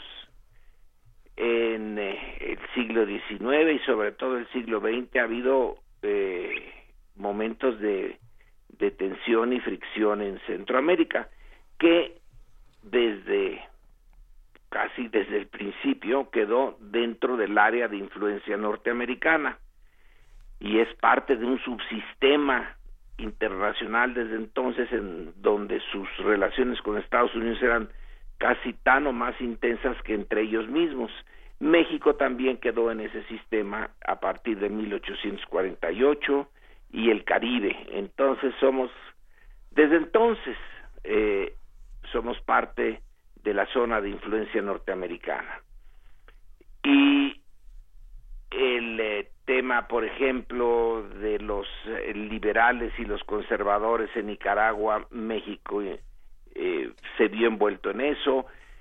Su pugna con Guatemala, que Guatemala quería ser el unificador de Centroamérica y México no querían, y ahí interfirió, y hasta bueno, la Guerra Fría, la Guerra Fría hizo que em, eh, Centroamérica fuera un punto de conflicto con Estados Unidos. La invasión a Guatemala en 1954, eh, la guerra civil eh, en El Salvador y México intervino allí, los nicaragüenses, el sandinismo, y ahí hemos estado a querer que no, en, el, eh, en Centroamérica y muchas de esas veces en oposición a Estados Unidos. Bueno, pues hoy más o menos tenemos ese mismo problema, pero con una variante. La variante es esta vez demográfica. Y el eh, punto eh, realmente es que no quiere uno, lo mencionaba yo en un programa ayer, no es que quiera yo ser sospechosista, pero resulta que esta migración centroamericana llega en el momento ideal para Trump, para que se enoje y ponga eh, ese discurso del ofendido y de un país eh, bajo asedio por unas fuerzas negras que vienen de Centroamérica eh, y que le vienen muy bien para reactivar a sus huestes en vísperas ya, están a la vuelta de las elecciones intermedias en Estados Unidos donde se cambia parte del Senado y todo el con, eh, todos los diputados. Eh, levantar el fantasma de la migración pues le va a servir exactamente como le sirvió en el 2016 levantar el fantasma de los migrantes mexicanos, que le funcionó a la perfección. Entonces, eh, probablemente esta caravana obedece a factores estrictamente internos de Honduras y luego de El Salvador y Guatemala, pero no deja de ser eh, interesante, vamos a ponerlo así, esta coincidencia entre la caravana y la necesidad de un enemigo inmediato y fácil de identificar y fácil de enfrentar para Trump, que le echa la culpa a los demócratas de que no hay leyes adecuadas en Estados Unidos para enfrentar el tema de la migración. Y ahora ya nos echa también la culpa primero a Honduras, El Salvador y Guatemala, y ahora ya a nosotros. No pudimos detener la caravana. Y la verdad es que no se hicieron ningunos esfuerzos por detenerla. unos gases lacrimógenos, 400 policías federales, eh, desde luego que no era suficiente en caso de que realmente se hubiera tenido ganas de detenerla. Y el eh, público mexicano está dividido. Se ve claramente en las encuestas como la del Universal de hoy y en los en las redes sociales. Una buena cantidad de mexicanos adoptan las mismas actitudes que Trump. Eh, son gentes eh, indeseables, vienen a quitar trabajos, en fin, son un problema para, para México. Otra parte de los mexicanos eh, estamos con una opinión distinta. El eh, tema centroamericano no se va a ir, eh, pues no se va a ir fácilmente. Es un problema social. La violencia en Honduras es fantástica, es peor que la nuestra. Yo no entiendo bien a bien las razones de la eh, de, la descomposición en Honduras. Entiendo medianamente las de la descomposición en eh, El Salvador y en Nicaragua, son sus guerras civiles, unas guerras civiles en las que Estados Unidos tuvo un papel fundamental porque eran teatros de la Guerra Fría que en más de un sentido Estados Unidos fomentó para poder tener una victoria fácil. Eh, cuando Reagan dijo que la guerra eh, civil en eh, Centroamérica estaba a unas cuantas millas de Texas, bueno, esa es una de las, eh, mm, digamos, justificaciones más estúpidas que se pueden tener para que Estados Unidos intervenga allí, e intervino, intervino en favor de la contra, etcétera. Pero, en fin, le funcionó. Y el, el problema para México es que nosotros también mandamos nuestros migrantes indocumentados a Estados Unidos, que al menos en la retórica los eh, el gobierno mexicano los defiende y mm, se manifiesta contrario a eh, la forma tan dura como los tratan en Estados Unidos, entonces cómo tratar igualmente de duro a los centroamericanos, aunque no fuera por razones de simpatía o razones humanitarias, simplemente razones egoístas. Decir, bueno, no puedo medir con una vara a unos y pedir que nos midan a nosotros con otra vara. Tiene que ser igual. Eh, además, Peña Nieto ya se va. Además. Pero uno, pero se ve que no hizo ningún esfuerzo para nada. Entonces, Trump también ahora dice, México no pudo, entonces tengo que mandar y desplegar al ejército en la frontera. Dios santo, eh, el ejército para eh, migrantes eh, centroamericanos en los que él dice vienen árabes y gentes realmente de mala reputación, ¿cómo lo sabe? y también la, la forma mexicana da la idea, pero insisto, es nada más una un sospechosismo que realmente eh, se impulsó esto o se aprovechó muy bien. Yo no sé qué piensen ustedes, pero qué coincidencia. Es que yo creo que ahí hay una parte, digamos, le, le están dando muy buena muy, buena, muy buenas imágenes para los programas de cable que son los que consumen esta, digamos, hay, hay mucha evidencia que son los que consumen los los eh, norteamericanos. de Trump y eh, los, los estadounidenses en buena medida, pero sobre todo los votantes de Trump. O sea, pensar en Fox News en la en la en, la cabeza digamos de Fox News en el cintillo de amenaza migrante y, y ver los eh, las cantidades de personas. digamos ya está hecho está casi hecho para la televisión eh, por ponerlo en términos muy muy cínicos como para entenderlo. Está hecho para la televisión pero eh, tú afirmas ahí en eso está hecho. Ajá. hecho no es que haya surgido sí o, o sí surgió así espontáneamente. O se vio una columna de Economist que decía también lo mismo, este varias de las prensas económicas europeas que había sido un proyecto de Soros, se conjuntara los primeros eh, elementos de la de la caravana, pero bueno, eran 400 personas, digamos, aparentemente pagadas por esta fundación, que se están identificados plenamente con ello. Pero el arrastre de este de salvadoreños, nicaragüenses, digamos, está en el marco de toda la tradición del siglo XX, de las oportunidades que hay de tomar un bus de Tegucigalpa a México, de este de San Miguel a México, digamos, todos esos puntos que son tradicionalmente donde llegan este mil personas y solamente hay 36 lugares, ¿no? Y eh, muy bien, eh, eso ya es eh, histórico, pero el, el momento es que más oportuno no pudo haber sido para, no para los salvadoreños, hondureños y guatemaltecos, sino para el presidente de, de, Estados Unidos. Por eso no deja uno de pensar que la coincidencia es realmente muy buena. Si fuera coincidencia y aprovechable por Trump, eh, bueno, esa es una posible explicación. Si fuera de alguna manera eh, fomentada en esta coyuntura, pues también es posible.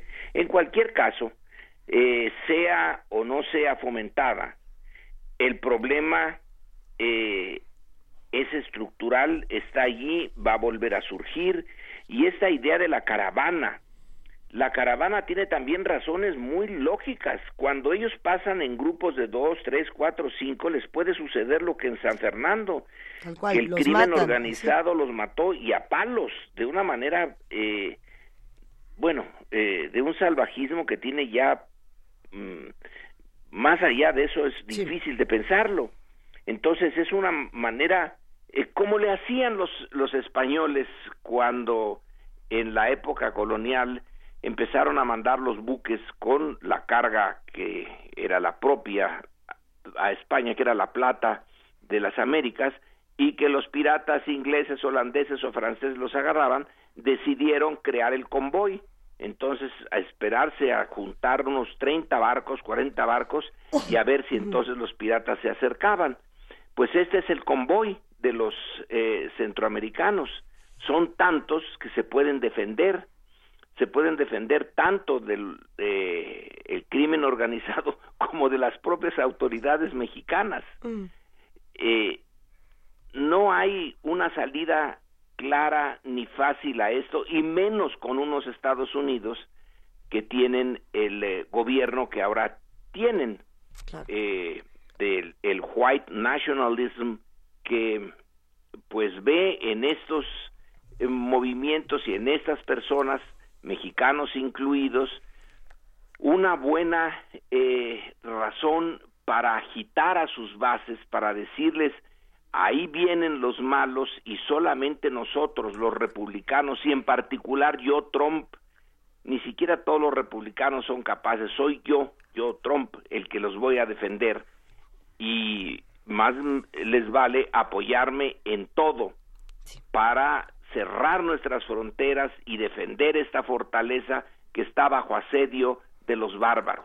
Lorenzo, hay un, un lugar muy cómodo tanto para eh, distintos medios de comunicación como para la entera e inmensa comunidad de redes sociales como puede ser Twitter, Facebook, Snapchat, etcétera, eh, de estar en contra de Donald Trump y de volverlo el gran culpable de todas las catástrofes internacionales, eh, sin ver, por ejemplo, lo que había con políticas migratorias anteriores, previas a, a, la labor del, del, presidente actual de los Estados Unidos. Yo me pregunto, y te lo pregunto, por ejemplo, leyendo Twitter y viendo toda esta polarización, viendo todas las personas que que se solidarizan con, con la caravana migrante, ¿cuántas de estas personas realmente irán a apoyar a los centros de acopio? ¿O cuántas de estas personas realmente se sumarán a la causa más allá de un tuit? porque digo, la batalla de los tweets, por ejemplo, pues no nos aporta para modificar lo que está ocurriendo en nuestro país. Eh, sí, eh, eh, como bien lo dices, vienen en caravana porque si vienen solos los matan. Eh, ¿Cuántas políticas nuevas se tienen que inventar para que esto no suceda?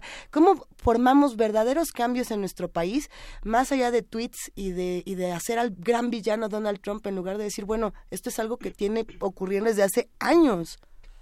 Eh, eh, pero eso no le quita lo villano a Donald ah, Trump. Claro. Ah, Ni un centímetro. Ni que disfrutemos también llamándolo el villano villanísimo es una vergüenza para Estados Unidos y para el mundo en general. Ahora, creo que, por ejemplo, la propuesta, así muy vaga, porque es vaguísima la propuesta de Andrés Manuel de, invertir 30 mil millones de dólares en el sur de México y en Centroamérica. Es una especie de alianza para el progreso que si se recuerdan fue la respuesta que dio John F. Kennedy a la Guerra Fría y a Cuba en América Latina para que no surjan los movimientos eh, de izquierda guerrilleros, vamos a desarrollar América Latina.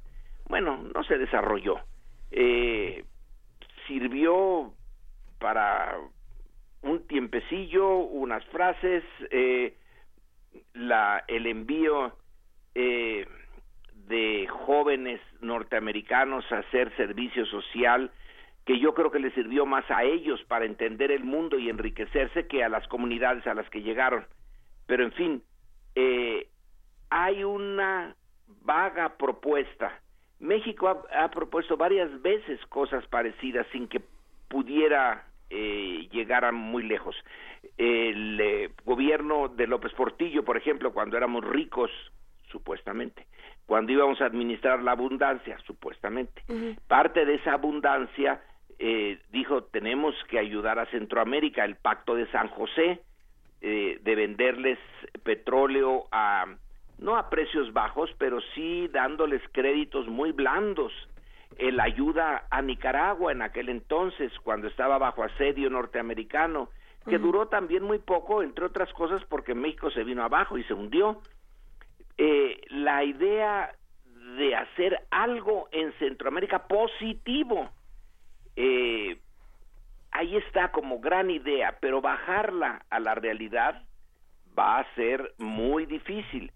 Desde luego convencer a Trump de que ponga la parte principal de los 30 mil millones es, eh, me parece eh, imposible, aunque está en su interés, el interés de un político norteamericano, de un estadista de verdad, sería eh, crear en América Latina y en particular en las zonas cercanas a Estados Unidos una situación económica de tal manera que asegurara la estabilidad de la región y desde luego anclara en esa región a, eh, a los jóvenes para que no tuvieran que, que, migrar, aunque la migración tampoco les es eh, dañina, porque viendo los ciclos económicos, en Estados Unidos sigue necesitando mano de obra barata y este es un ciclo económico positivo para Estados Unidos y donde ya en algunas eh, declaraciones se manifiestan en norteamericanos diciendo, oigan, sí necesitamos esa mano de obra. Pero en fin, eh, es un problema que no se va a resolver, se tiene que administrar. Y lo que tenemos que ver ya finalmente y eh, con, en una manera muy dura y cruda, es que en esa administración no nos lleven entre las patas a México como país, como Estado mexicano y como sociedad. Tenemos que dar la idea, al menos, aunque tú dices que los tweets apoyan a la caravana, también hay muchos, que dicen no. Así es. No, aquí trabajo no hay.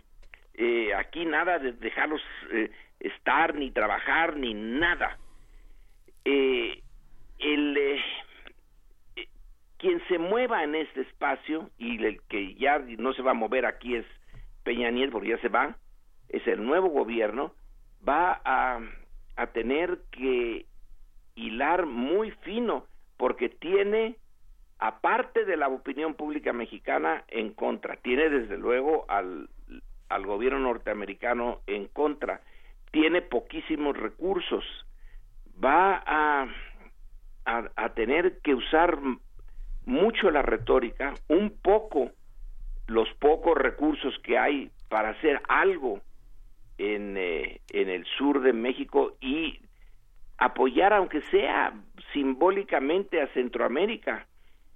Pero resolver el problema, no, no lo vamos a resolver.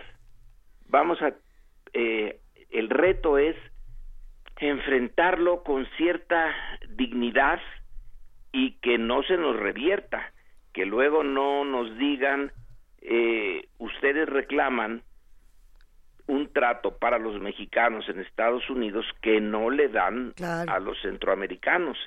y eso eh, independientemente de el, eh, del sentido humano que tengamos de solidaridad con los latinoamericanos, pues es por política realista, tenemos que ser muy cuidadosos. Eh, no usar la fuerza, pero de alguna manera hay que poner cierto orden en esta eh, tipo de migración. Las fronteras, pues sí, son eh, los límites del Estado y el Estado tiene que poner allí su eh, ejercer su papel. No hay salida fácil. No hay salida fácil y bueno, como, como bien apuntabas, eh, Lorenzo, Peña Nieto ya se va, su gobierno ya se va y entonces están en una especie como de teatro kabuki de la presidencia, pero ya, digamos, ya muy, muy restadito, dirían en mi casa. Sí, ya no quiere, ya no quiere meterse, nada más quiere eh, que no le, que Peña Nieto puede ser duro y, y poner la, eh, la fuerza a funcionar bueno, ya lo mostró en Atenco cuando él era gobernador del Estado de México. Vaya que si la usó. Eh, le salió el tiro por la culata, pero la brutalidad de la represión ya no se la quita nadie. O sea, sí, se, sí puede hacerlo.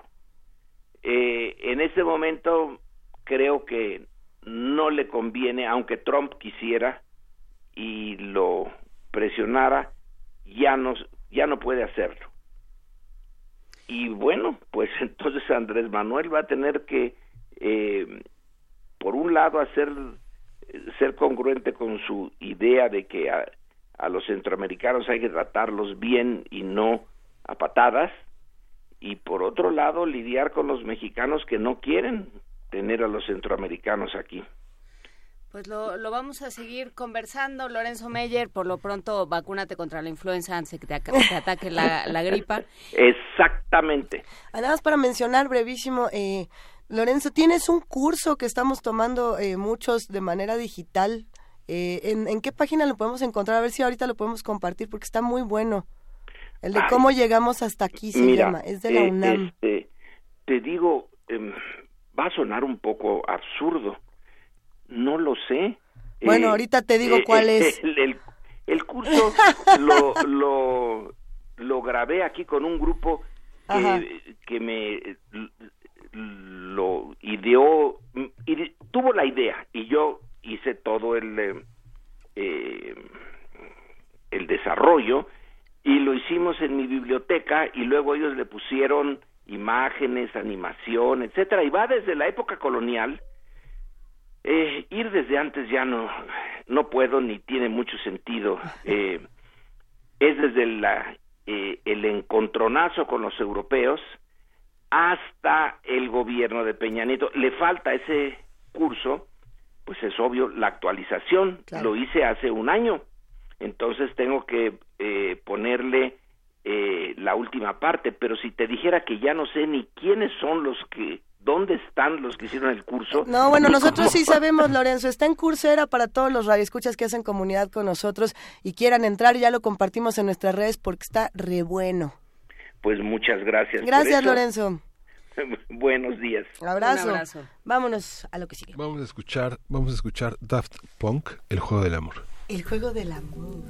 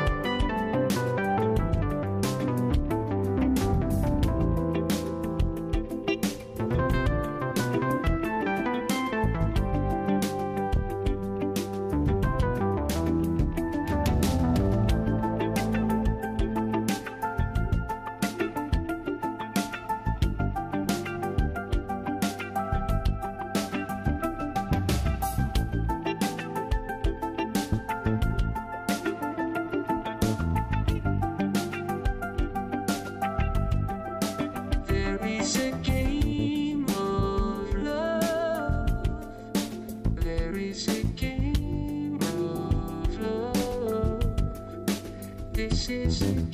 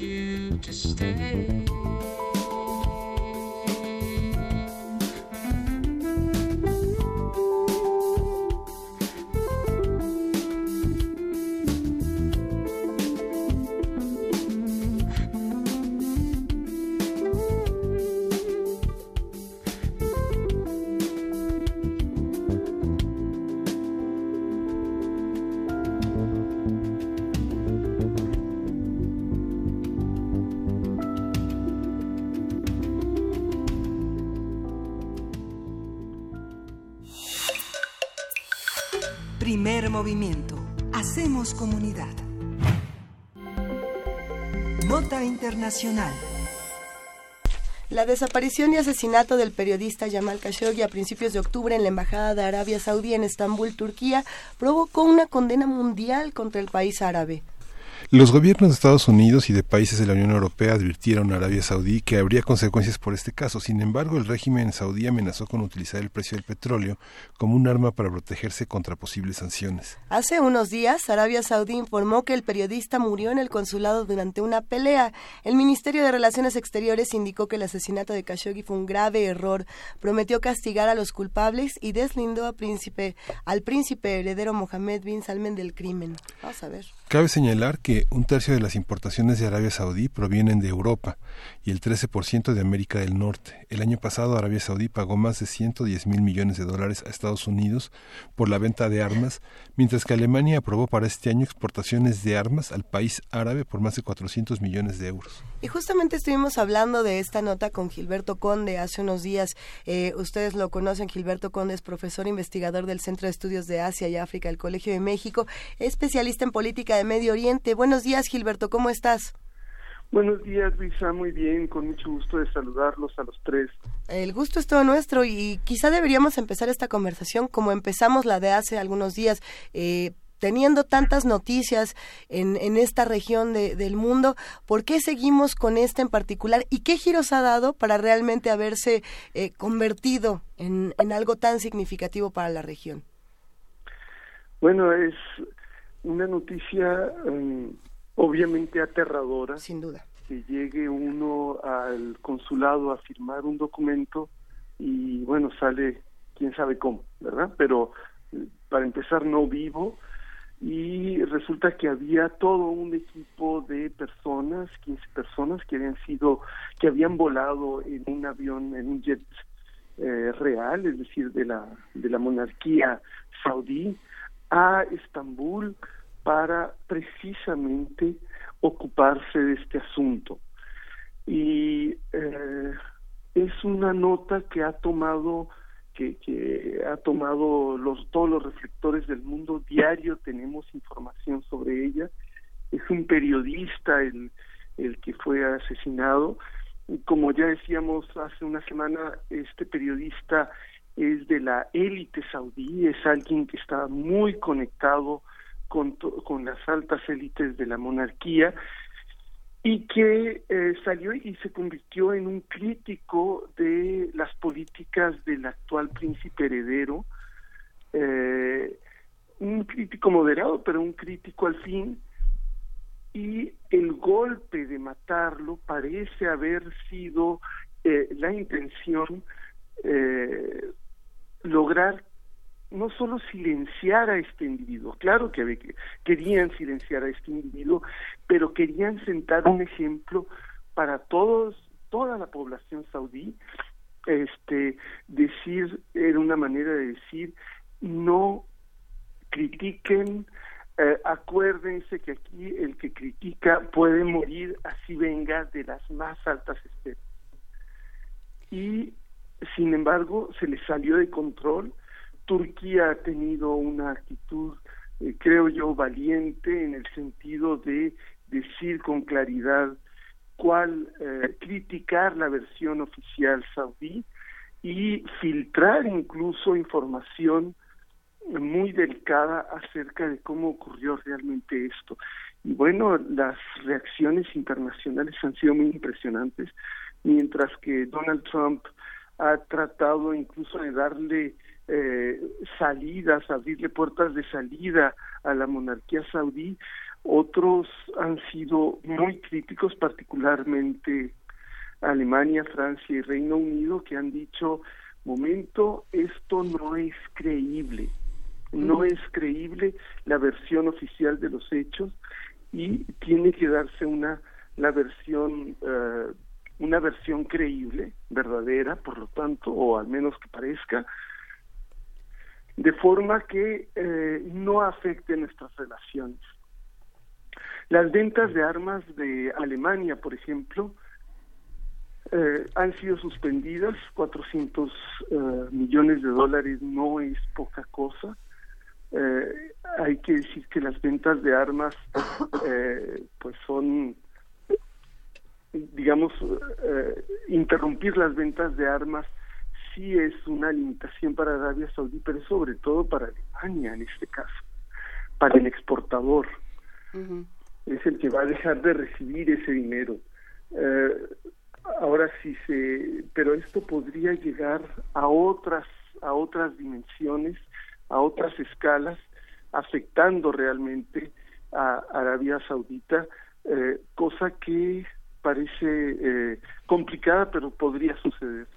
Sí, justamente parece que no se puede afectar a Arabia Saudita, pero parece que sí. Eh, Luisa. A ver, sale Recep Tayyip Erdogan a decir que el asesinato de, este periodista eh, ha sido premeditado. Y hace algunos minutos, bueno, algunas horas ya, eh, comienzan a, aparecer otras noticias justamente brutales de, cómo son partes del cuerpo del periodista halladas en, en, los jardines de la residencia del cónsul general de Arabia Saudí en Estambul. ¿Qué, ¿Qué, está pasando con Recep Tayyip Erdogan y estas respuestas y estas supuestas investigaciones? ¿Está deslindado, no deslindado? Porque la confianza en Erdogan no es mucha tampoco. no, desgraciadamente no. Eh, Erdogan tiene, tiene sus expedientes turbios también, pero eh, en esta situación resulta que dentro del Medio Oriente hay varios hay varias eh, fracciones políticas dentro de las élites de la región. Se suele decir que de un lado están suníes y del otro chiíes. En realidad es bastante más complejo el panorama y dentro del bloque que suele llamarse suní hay dos fracciones muy eh, dos fracciones principales digamos eh, y se manifestaron recientemente en el bloqueo que está promoviendo eh, Arabia Saudí en contra de Qatar. Y estos dos eh, subbloques, en el bloque qatarí se encuentra Erdogan y, eh, bueno, el, gobierno turco dirigido por Erdogan. Entonces es, digamos, se podría suponer, no, no tenemos indicios de ello eh, claros, pero se podría suponer que Erdogan está apoyando a los cataríes en, todo esto. A Khashoggi se le acusó desde, desde el gobierno saudí de haberse puesto del lado de Qatar en la disputa entre estos dos, entre estas dos monarquías. Eh, en realidad, yo creo que sí hay una, una serie de intereses, toda una constelación de intereses eh, muy importantes en torno del eje Qatar-Turquía, de un lado, y del eje Arabia Saudí eh, con Emiratos y otros países. Eso puede ayudar a entender la actitud tan firme por parte de Turquía en cuanto a este asunto de tratar de buscar uh, pues de revelar la verdad, ¿no? Y, digo esto porque eh, si se ha avanzado en la investigación ha sido precisamente por la insistencia de Turquía de eh, identificar y demostrar los los uh, los cabos sueltos o las mentiras que han, que han estado ahí. Por ejemplo, en la salida de Khashoggi de la embajada del consulado, pues no era él, ¿no? Era una persona que se había disfrazado con su ropa que tenía un parecido físico con Khashoggi, este el que salió para hacer creer que había salido caminando. Ahora sabemos que todo esto es falso, eh, cuando que durante semanas se creyó que había estado, eh, bueno, o que había salido o que estaba desaparecido. Sí, que aquí hay otro eh, otro actor, digamos, que son serían los medios estadounidenses. Eh, que bueno justamente este asunto cae en un momento en el que están están muy de pleito los medios eh, con con Donald Trump eh, que además le echan muy en cara que, eh, que vaya asusando a la población en contra de los periodistas, porque dice, bueno, en Estados Unidos más o menos están protegidos, pero en el resto del mundo los periodistas eh, están muy amenazados. Entonces, esto también se toma, se toma como bandera, salen a los medios los compañeros de, de Khashoggi, los colegas, todos aquellos que trabajaron con él. Digamos, se ha convertido en una historia que trasciende de alguna manera este hecho y que se convierte, tiene, toma otro cariz en Estados Unidos. Sí, eh, esto que señalas, Juan Inés, es muy importante. Eh, de, el presidente Trump se ha aliado de una manera muy estrecha con la monarquía saudí y particularmente su yerno y consejero Jared Kushner. Eh, Jared cultivó la relación personal con eh, Mohammed Ben Salman. Y esa relación personal pues se refleja en negocios, se refleja en tratos eh, comerciales, eh, pero se refleja en la política regional en el Medio Oriente. Ahora, dentro de Estados Unidos hay una guerra prácticamente declarada entre la presidencia de Trump y los principales eh, medios de comunicación. Eh, hay que saber o recordar que Khashoggi era eh, editorialista del, del, Washington Post. Él tenía una columna de opinión en el Washington Post y el Washington Post se ha puesto con una firmeza radical también a, a exigir una investigación, a ir al, al fondo de los hechos, eh, estos medios eh, como el Washington Post o el New York Times tienen una capacidad impresionante de obtención de información de, que, luego no es pública y han hecho también mucho por revelar esto dentro del conflicto que tienen abierto con la administración Trump. Esto ha sido ha sido muy importante este y, y creo que precisamente los periodistas eh, en el mundo están deben estar contentos de que de que se esté llegando aunque sea paulatinamente a la verdad de este caso porque porque fue también una agresión contra un periodista no solamente contra contra un ciudadano importante ¿Y cómo queda Ben eh, Salman? Porque, bueno, también se le menciona como el líder de facto, digamos, es alguien que llegó al poder eh, de maneras, eh, algunas negociadas y otras no tanto, algunas eh, las negoció metiendo a todos sus familiares en un hotel y diciendo de aquí nadie sale hasta que digan que yo soy el, el bueno. Una serie de historias. ¿Cómo, cómo queda el, la figura de Ben Salman? Bueno, queda muy fragilizada, muy, muy fragilizada porque parece, todo parece indicar que sí fue él el que mandó uh, ejecutar esta orden.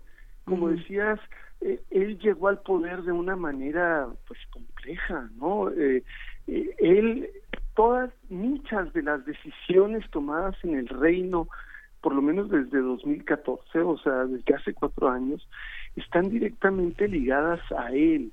Algunas de las decisiones más catastróficas y aberrantes, como por ejemplo esta decisión de lanzar la, la guerra en, Yemen que, que, ya decíamos la vez pasada, lo catastrófica eh, que ha sido en términos humanitarios, que además no se le ve salida, no se le ve fin, que está afectando a la economía del reino a pesar de ser un reino tan súper ultra rico. Eh, estas decisiones fueron tomadas por él, la decisión de, de poner, de tratar de aislar a Qatar en el escenario económico internacional y no solo económico sino político y en otros sentidos también fue una decisión de él. Toda una serie de eh, la decisión de meter a, no a la cárcel a un hotel de lujo a todos sus familiares supuestamente por corrupción fue una decisión ligada directamente a él. Eh, la decisión de eh, prácticamente secuestrar al primer ministro libanés y ordenarle que renunciara a su a su cargo en Líbano también estuvo directamente ligada a él. O sea una serie de decisiones. Y ahora esto lo pone en tela de juicio tal vez no tanto dentro de las estructuras de poder eh, en Arabia Saudí sino a nivel internacional, pero esto repercute dentro de las estructuras de poder en Arabia Saudí y le da ánimos a otros sectores de la de la familia real que pueden considerarse como más legítimamente eh, aptos o legítimamente dignos de eh, ocupar el puesto de príncipe heredero. Ah, y, vamos a suponer que todas las teorías se, se, comprueban, ya para ir un poco cerrando esta conversación. ¿Qué consecuencias puede tener un hecho como este eh, de inmediato, digamos, en cuanto siga a ver sí, sí fue eh, planificado, sí, sí fue eh, por Mohamed bin Salman, etcétera, etcétera? ¿Qué pasa después de eso? Porque hasta este momento tenemos muchas opiniones, tenemos un montón de investigaciones, pero ¿qué va a pasar después? Sin bolita mágica. Bueno, este, las presiones dentro de Estados Unidos son muy grandes también, eh, no solamente por parte de los periodistas, sino también dentro del Congreso eh, y particularmente entre los republicanos y los republicanos petroleros de Texas, etcétera. Eh, puede haber reacciones muy fuertes desde Estados Unidos, o sea, la presión sobre Trump para que tome una actitud eh, firme en contra de, de Mohammed bin Salman podría ser muy podría ser muy grande. Ahora, eh, Trump se ha resistido y él es, como decía antes, el que ha tratado de abrirle o mostrar las puertas de salida eh, por donde pueden argumentar para decir que no fue el príncipe heredero, etcétera, precisamente porque la relación entre Trump y el, entre la familia de Trump y el príncipe heredero es tan privilegiada que ellos quisieran no perder al príncipe heredero de la ah, de, de, la posición en la que se encuentra. Pero eh, las el mismo Trump ha dicho si se demuestra que fue Arabia Saudí este habrá consecuencias muy graves. Entonces es posible que sí haya consecuencias muy graves y que las presiones desde Estados Unidos, que es el único país que realmente podría presionar de una manera fuerte eh, en los acontecimientos o en las estructuras de poder dentro de Arabia Saudí, podrían incrementarse. Y es, y es la manera en la que yo creo que, que están esperando uh, algunos eh, que, que, que se desarrollen las, los acontecimientos. Ahora, demostrar que fue el príncipe heredero quizá no es cosa tan fácil, ¿verdad? Sí se puede, se ha demostrado, está demostrado que fueron círculos muy cercanos a él. Pero lo otro, ¿cómo? Claro, habrá habrá que seguir este este tema. Hay que recordar nada más para documentar el optimismo que en 2006 el gobierno mexicano le dio la medalla del Águila Azteca a eh, justamente a Ben Salman con eso nos quedamos. Muchísimas gracias, Gilberto Conde. Un placer, eh, como siempre. Nos vemos, nos oímos pronto. Nos escuchamos pronto. Muchísimas gracias, Gilberto. Y nos vamos ahora a una llamada interesante. Quédense con nosotros. Síguenos en redes sociales. Encuéntranos en Facebook como Primer Movimiento y en Twitter como arroba PMovimiento. Hagamos comunidad.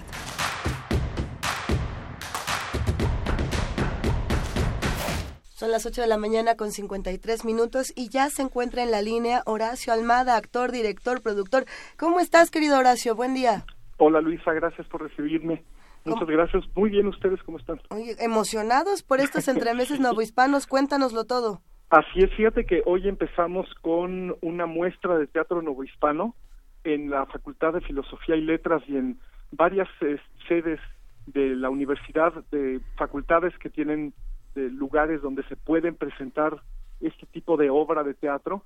Es un proyecto que ya lleva un año gestándose, no a partir de la iniciativa de la doctora Aurora González Roldán, que obtuvo un, un proyecto PAPIME para el mejoramiento de la educación dentro de la universidad misma para todos nuestros, nuestros estudiantes y tenemos este proyecto que se llama Lengua, Literatura y Teatro en la Nueva España, para recuperar este pasado que nos es propio y que tiene que ver con, en este caso, el teatro que se veía en el territorio, en el territorio que ahora llamamos México, y eh, con unos estudiantes que tenía yo muy, muy avanzados y muy doctos en, la en todas las materias teatrales, empezaron a hacer funcionar estos textos escénicos que desde el siglo XVI, finales del siglo XVI y hasta el siglo XVIII eh, hicieron de la tradición teatral una tradición importante para la construcción de eso que ahora llamamos el gran público,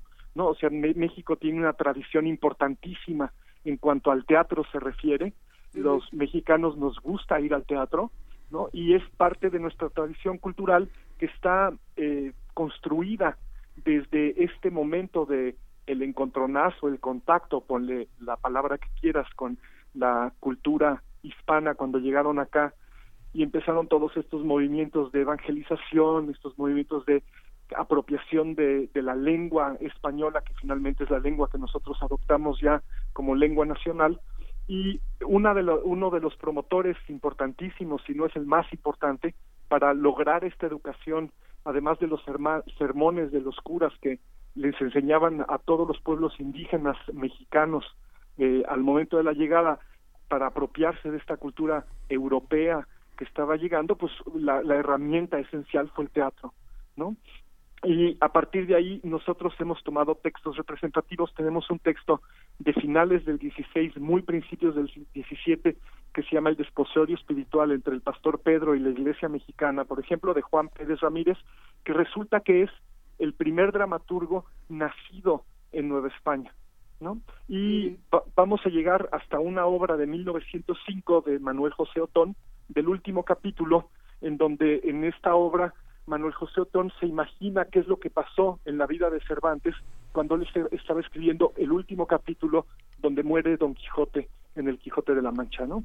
Y hay varias fechas que vamos a publicar, espero, en las redes sociales para que ustedes nos ayuden a compartirlo.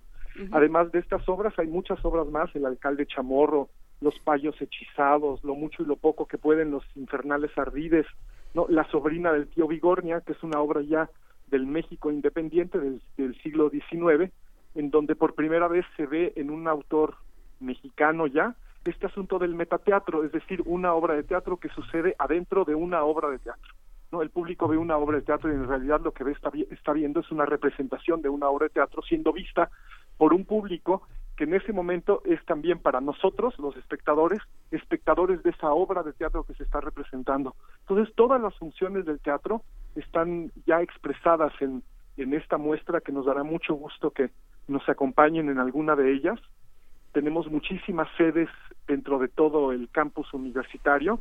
Hoy empezamos a las 2 de la tarde en el Teatro de Arquitectura, eh, que es una obra que dura eh, una hora, que es esta de la sobrina del tío Vigornia, ¿no? Y eh, el jueves y el viernes hay una función, hay una función cada uno de esos días a las seis de la tarde en el nuevo foro experimental José Luis Ibáñez de la Facultad de Filosofía y Letras con tres entremeses cortos, uno se llama Los Tamalitos, que es verdaderamente una delicia de obra, es una obra sobre tamales mexicanos, ¿no? De muy principios, mientras estaba llevando a cabo la independencia de México, se estaba escribiendo esta obra, al igual que eh, Los payos hechizados de Ramón de la Cruz y otra obra fantásticamente jocosa que se llama El alcalde Chamorro, que es una crítica a, a la a las figuras de poder eh, del México novohispano. Y es la primera vez, es curiosa esa obra, tienes la curiosidad de esa obra que por, por primera vez en, en escena va a aparecer esta figura que en el siglo XVIII, sin tratar de ser despectivo ni mucho menos, tiene el nombre de el puto, ¿no? O sea, el homosexual que ya sale casi vestido de mujer, que, que este, va a tener esta vis cómica desde entonces, que ha sido explotada por toda la por toda la comedia mexicana, ¿no? el género cómico mexicano desde entonces hasta nuestros días. Entonces creo que es muy rica la, la experiencia y ojalá que mucha gente se interese por esos textos. Son textos que no han estado en escena desde hace muchísimos años y el esfuerzo de este proyecto es precisamente que el público los reconozca, porque cuando los vea decir, ah, mira, parece que estamos viendo cosas de las que ya teníamos noticia y que son parte de nuestra cultura, ¿no? Se reconocen con facilidad. Sí, justamente se reconocen con facilidad los tamales, las figuras de poder. Así es. Todas parece que son endémicas de la zona, pero eh, valdrá la pena asomarse para ver cómo se veían en, la, en lo que empezaba a ser la colonia y lo que sería después México. Eh, hoy a las 2 de la tarde en el Carlos Lazo, mañana en el, el Foro Experimental José Luis Ibáñez. que el, jueves y, el jueves y el viernes. El jueves y el viernes, sí, es marzo. A las 6. Em, eh, ¿El foro está dentro de la facultad? El foro está en el anexo, en el anexo de, Filosofía y Letras, que está atrás de la tienda de, la UNAM, del otro lado del estadio y ahí está el nuevo foro experimental José Luis Iván. Perfecto, aprovechan los que no conozcamos el anexo, aprovechamos para conocer. Y es un, es un foro experimental que, que resulta muy grato para el espectador, muy cómodo, de acceso muy fácil, tiene su propio estacionamiento, no, no hay que pasar por todos los filtros que ya la facultad te impone porque no hay lugar donde estacionarse. Entonces, esto sí tiene como esta seguridad de que el público que llegue en carro va a encontrar un lugar que, porque el, el, anexo tiene su estacionamiento propio. Perfecto, pues muchísimas gracias. Compartiremos desde luego la, la invitación en redes. Gracias, Juana Inés, porque además vamos a estar en el Palacio de Medicina, vamos a estar también en la Facultad de Ciencias Políticas y Sociales, en el Auditorio Flores Magón, vamos a estar en varias sedes, no solamente en estas dos, pero eh, les he pasado la, la página de este proyecto Lengua y Literatura y Teatro en la Nueva España, porque ahí van a encontrar toda la información para de aquí al próximo 14 de noviembre van a encontrar una oferta grande de todos estos espectáculos. Muchísimas gracias. Pues lo compartimos. Muchísimas gracias. No, gracias a ustedes y gracias por ayudarme a hacerle la difusión a este proyecto que es tan querido para nosotros, para la doctora Ana Tsutsumi, para la doctora Aurora y para mí mismo. Abrazo afectuoso para todos y seguimos difundiendo. Vamos a una pausa y regresamos. Encuentra la música de primer movimiento día a día en el Spotify de Radio UNAM y agréganos a tus favoritos.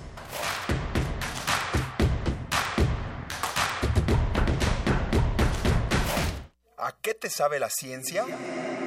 La ciencia huele. Mmm deliciosa. ¿La experimentas en tus propias manos? ¡Wow! Se siente muy bien. Disfruta la ciencia de tus sentidos este 26 y 27 de octubre. En la Fiesta de las Ciencias y las Humanidades de la UNAM. Charlas, talleres, experimentos, música, teatro, concursos, premios, sorpresas.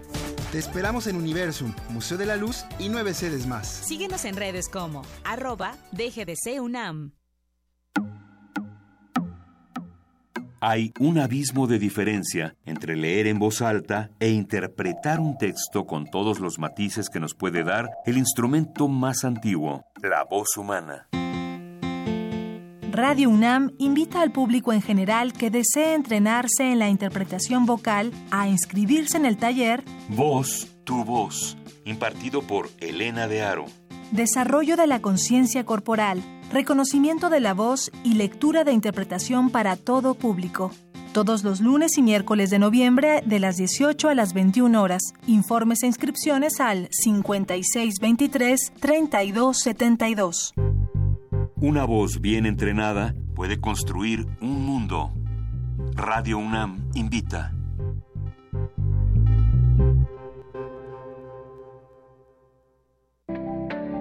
El PT seguirá de tu lado. Fue mucha la confianza depositada en el Partido del Trabajo, la cual se traducirá en respetar y honrar el mandato del pueblo. El cambio que tanto anhelamos. Asumamos juntos el reto que representa la nueva etapa de México. Participa, acércate al Partido del Trabajo. Vamos a cumplir lo prometido. No te vamos a fallar. El PT está de tu lado. El artista plástico Daniel Lezama celebra sus 20 años de creación con la exposición Crisol, proyecto con el que busca domesticar procesos y energías vitales a través de la representación de un elenco de personajes de una familia de seres energéticos. La muestra se integra por alrededor de 25 piezas entre una nueva serie de pintura figurativa de formato monumental, obra gráfica y su primera producción de escultura en bronce. La exhibición Crisol puede visitarse en la galería Maía Contemporary, calle Colima número 159, Colonia Roma. La Facultad de Medicina de la UNAM, a través del Departamento de Psiquiatría y Salud Mental, ofrece a la comunidad universitaria los servicios de su Clínica de Atención Integral para las Adicciones. De lunes a viernes de 10 a 18 horas. Para más información, comunícate al teléfono 56 23 21 27 o consulta la página www.psiquiatria.facmed.unam.mx.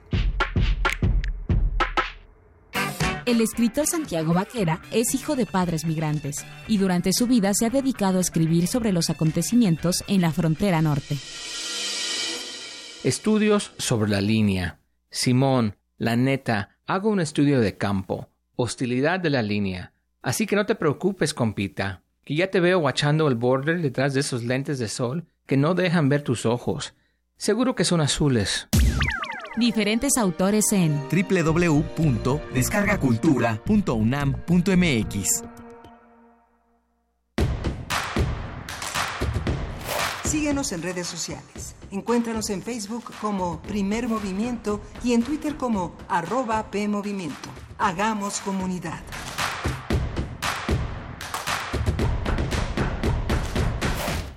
Son las 9 de la mañana con 5 minutos y seguimos aquí en esta cabina de Radio UNAM. Juana Inés de Esa, Miguel Ángel Quemain y Luisa Iglesias. ¿Y aquí andamos? Aquí andamos. Y aquí andamos todavía eh, preguntándonos sobre todos estos temas. Eh, pues sí, lo que está pasando con Arabia Saudí, lo que está pasando con nuestro país, con la caravana migrante. Son tantos temas en tan poco tiempo y más los que se quedan todos los días. Y las formas en las que las, los diferentes temas se van interrelacionando. Y bueno, por supuesto, esta invitación de eh, varios maestros, docentes, egresados y alumnos de la Facultad de Filosofía y Letras a participar en los entremeses novohispanos. Hoy a las 2 de la tarde en el Carlos Lazo, jueves y viernes a las 6 de la tarde en el Foro Experimental José Luis Ibáñez de la Facultad de Filosofía y Letras de la UNAM, en el anexo. Que yo pensaba que el anexo era ese por el que, que, que, un, que se ve cuando entras al estadio, digamos, viniendo de Revolución. Sí, es ese. ¿Es ese? Ah, sí. Muy bien. Te hablaba con mucha familiaridad porque hay, una, hay toda una tradición así como la gente habla de los entremeses cervantinos en la Facultad del Colegio de Teatro, este, hay una gran tradición cervantina y novohispana de entremeses, de comedias, la presencia del Arcón, de Góngora, de todos los poetas del siglo de oro y de los entremeses es muy, muy fuerte. Así se aprende a, a leer textos, a memorizar. Es extraordinaria la tradición de la facultad. ¿no? Pues es que tienen, pues desde luego viene de José Luis Ibáñez, entre otros muchos, eh, de uno de los grandes maestros de la facultad del país, pero sobre todo de la facultad de filosofía y letras. Pero bueno. Con esto nos vamos a la poesía necesaria. Primer movimiento. Hacemos comunidad. Es hora de poesía necesaria. Llegó la hora de poesía necesaria, Miguel Ángel Quemain. Sí, eh, seleccioné un poema de Valdina Mejía, que tiene un sitio web que se llama valdinamejía.blogspot.com, porque es eh, una poeta muy cercana a México en la tradición hondureña, hondureña Jacobo Cárcamo, Clementina Suárez, Roberto Sosa han estado muy presentes en, en toda una tradición de poetas que fundamentalmente son los poetas de la tradición de la espiga motinada, de Heraclio Cepeda, este, Oscar eh, Oliva, Juan Bañuelos, que le han dado una enorme entrada a esta poesía hondureña que no circula mucho entre nosotros. Balbina Mejía es una, una poeta joven, ella nació en el 63, y, pero el interés de promover, de difundir esta, este blog es que ha hecho un panorama de la literatura centroamericana muy interesante.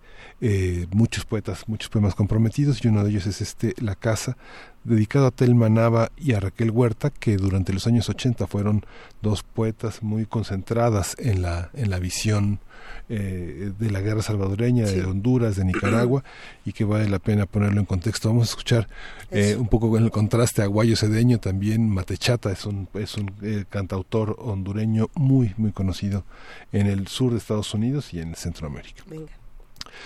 ¿Dónde este olor te evoca? ¿Dónde esta casa te habita desde cuándo? ¿Dónde este mar de paz que te acontece al traspasar su umbral? Mira sin ver la casa, te presiente, la mesa y la cocina te salen a tu encuentro, te abrazan los sillones, el agua refulgente, la candorosa cama, los libros palmotean a tu paso como gato doméstico, te acechan los poemas desde cualquier rincón. Mira sin ver la casa, y duermes entre su espuma de amorosas luciérnagas, y en bandada de versos te despiertas. ¿Dónde este olor de alma te retiene?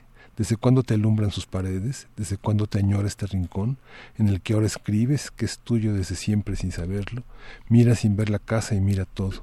Viajera, andas en romería de poemas, los poetas te abren de mar a mar la casa de tu pecho y descansas, te calmas y apertrechas y surges lista para amar en la batalla.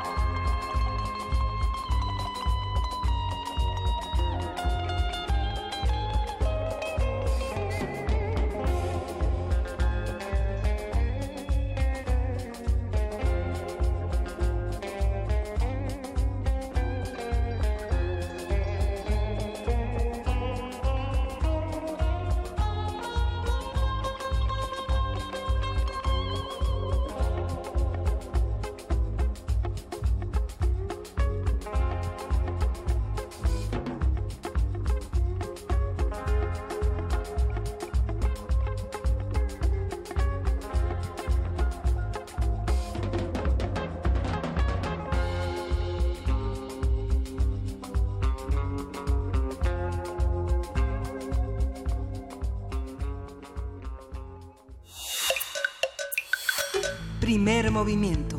Hacemos comunidad. La mesa del día. Del jueves 25 al domingo 28 de octubre se realizará la consulta que decidirá el futuro del nuevo Aeropuerto Internacional de la Ciudad de México.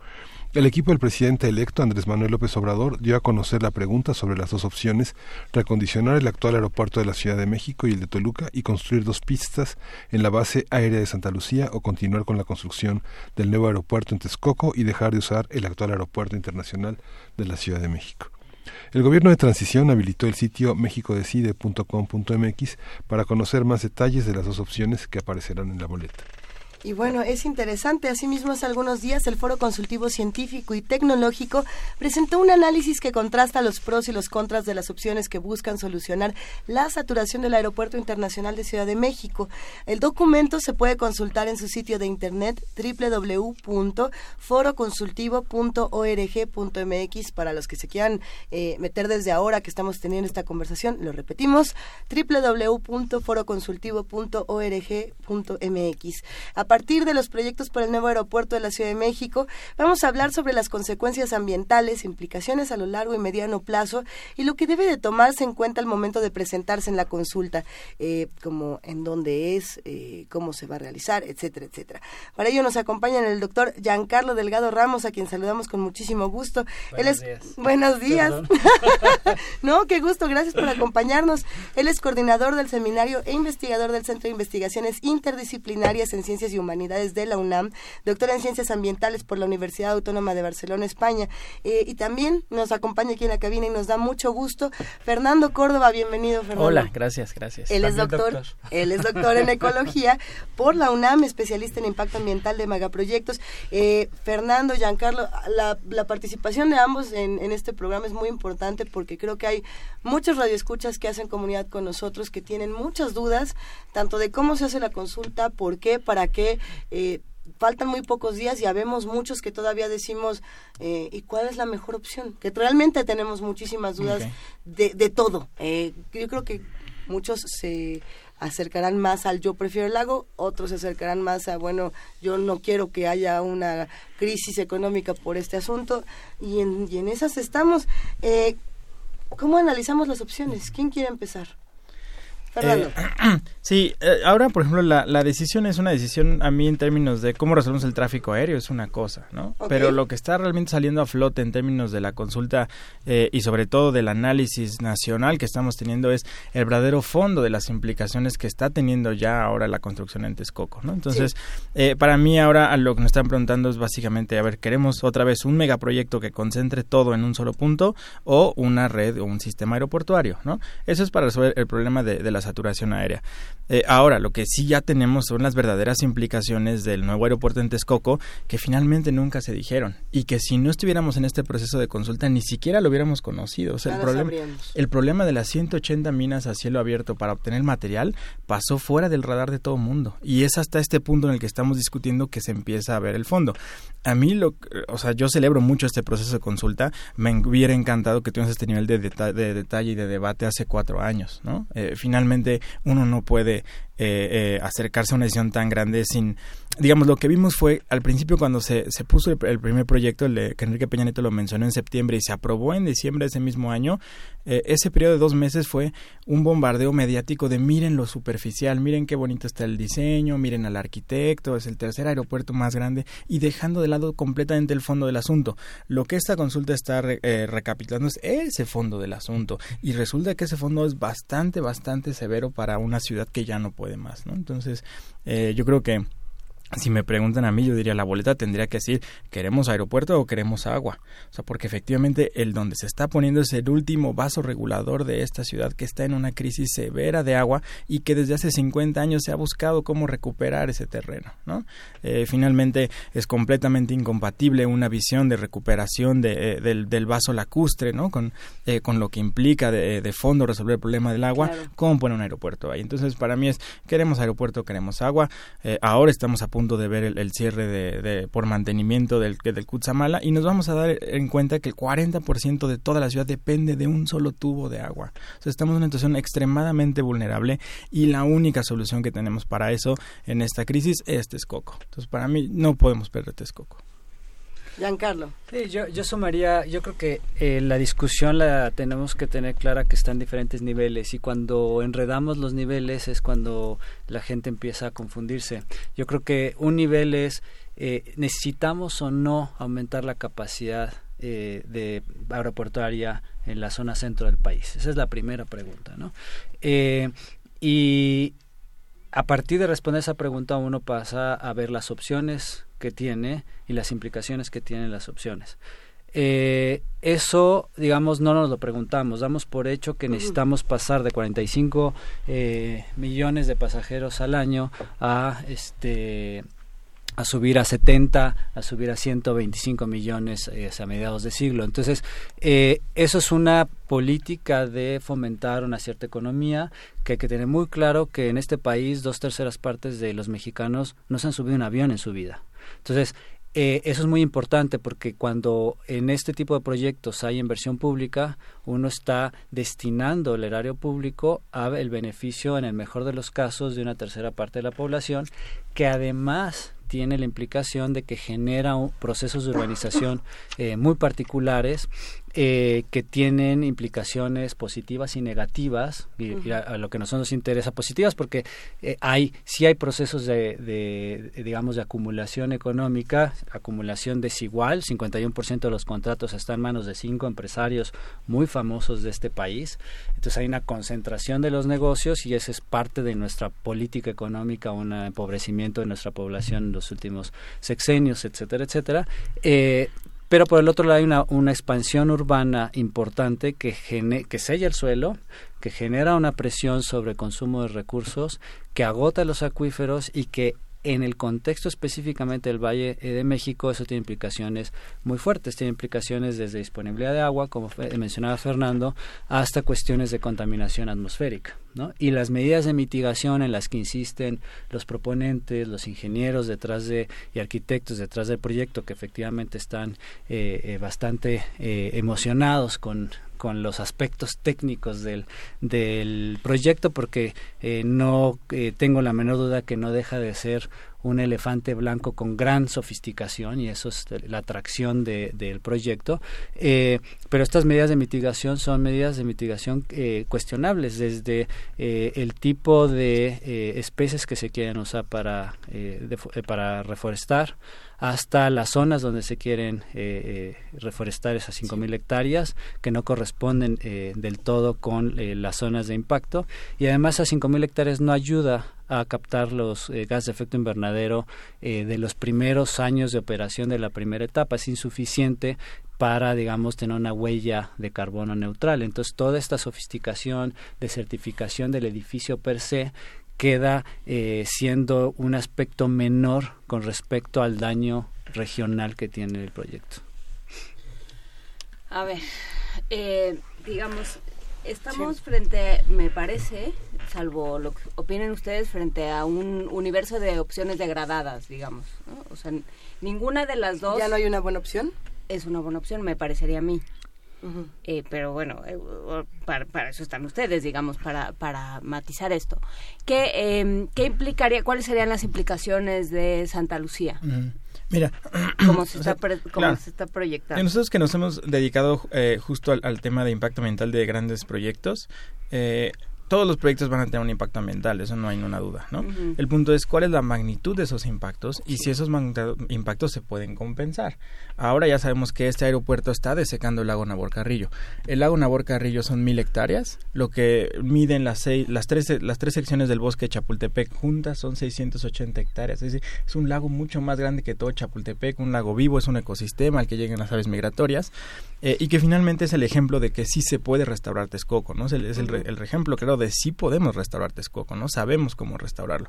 Entonces, el aeropuerto en Texcoco, ese es su impacto, va a desecar un lago de mil hectáreas. ¿Cómo compensamos ese impacto? ¿Dónde hacemos otro lago de mil hectáreas en esta ciudad? No hay manera, ¿no? hay forma. Entonces, ahí hablamos de, de, un impacto que es irreversible y que además es incompensable. Luego, para darle eh, soporte, al, eh, estabilidad al suelo de Texcoco, es que están haciendo las 180 minas, nada más para el 20% de la obra. Es decir, si uno construye un aeropuerto sobre un suelo firme, no requieres esa cantidad de material, requiere solo el material de las pistas. Aquí todo el material de tesontle y de basalto que se está usando en las 180 minas es nada más para rellenar el lago, para empezar a darle estabilidad y ya después el material. Entonces el impacto son el 180 minas. ¿Cómo recuperamos esos lugares?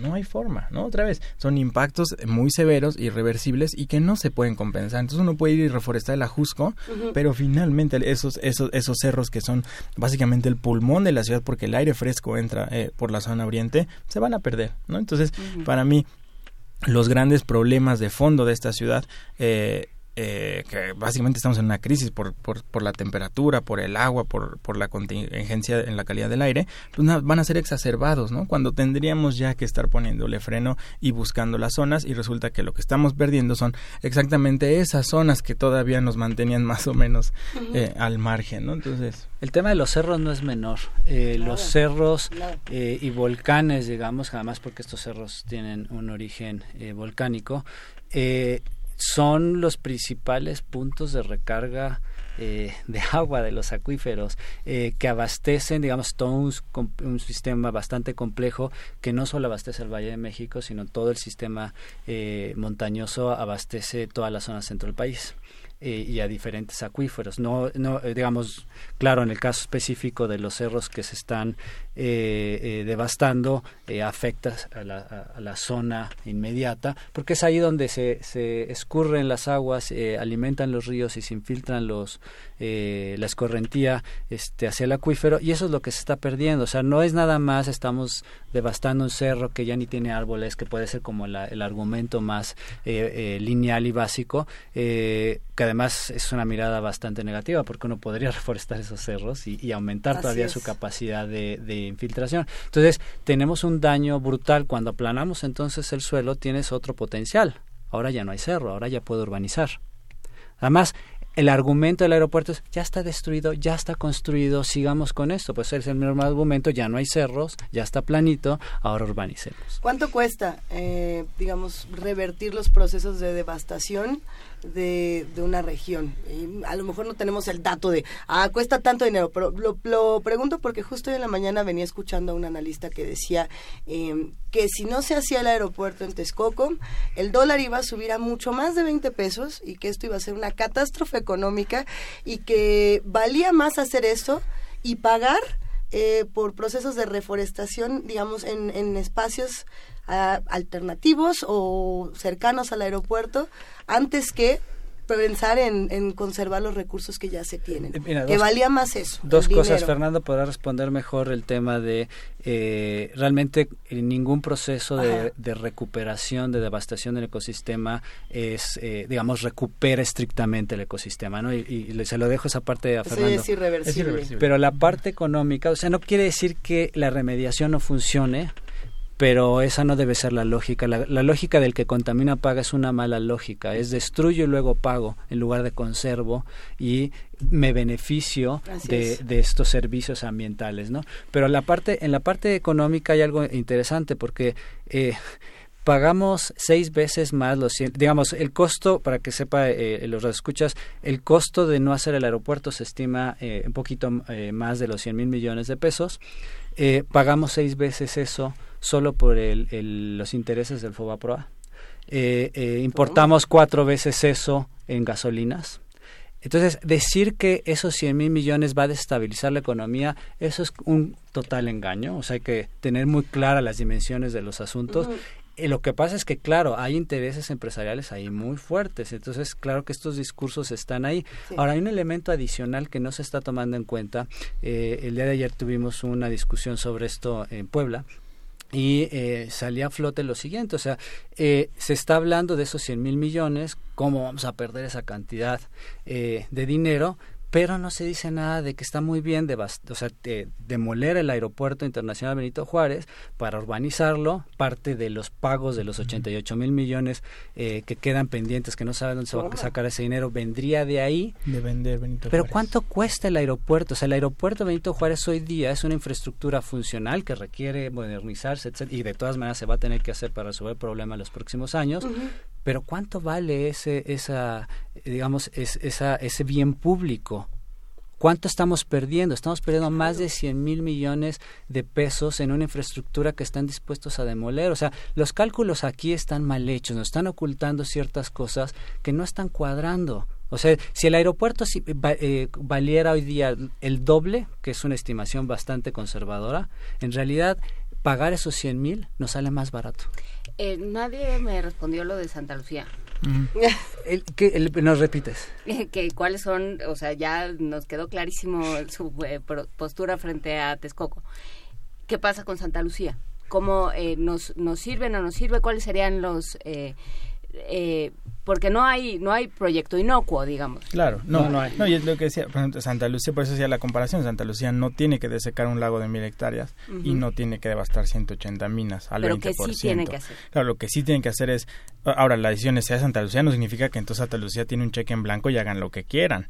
O sea, ese proyecto va a tener que pasar por todos los procesos de, de, de estudios de impacto ambiental, por las medidas de mitigación y eso lo vamos a vigilar, como hemos vigilado todas las infraestructuras de este país. O sea, que, que no quede eh, duda de que elegir Santa Lucía es ya hagan lo que quieran no es ah, no queremos Texcoco y vamos a hacer bien Santa Lucía porque si no no estaríamos aprendiendo nada de este proceso es decir si Santa Lucía lo tomamos con la misma eh, facilidad de decisión con la que se tomó Texcoco, eventualmente van a salir los problemas en Santa Lucía. Entonces, para mí, eh, el gobierno sí tiene una responsabilidad de, una vez que se elige Santa Lucía, entonces decir, ahora pausa, vamos a hacerlo bien en lo que resolvemos el tráfico aéreo. Y por eso lo que decía Giancarlo, se tiene que resolver el tráfico aéreo rápido, porque porque de todas maneras eso se tiene que hacer sí o sí en lo que se construye la otra opción, ¿no? Entonces, eh, efectivamente, de Santa Lucía no tenemos los proyectos, no tenemos las manifestaciones de impacto ambiental, pero se van a tener que hacer. Y si eso está mal, entonces va a estar mal y la vamos a pelear como hemos peleado todos los proyectos de este país. Es que creo que ahí está el punto que es algo que decía, digo que no, no podemos, que, que ya es irremediable aparentemente en este punto, pero que es algo que tiene que ver con lo que decía Giancarlo.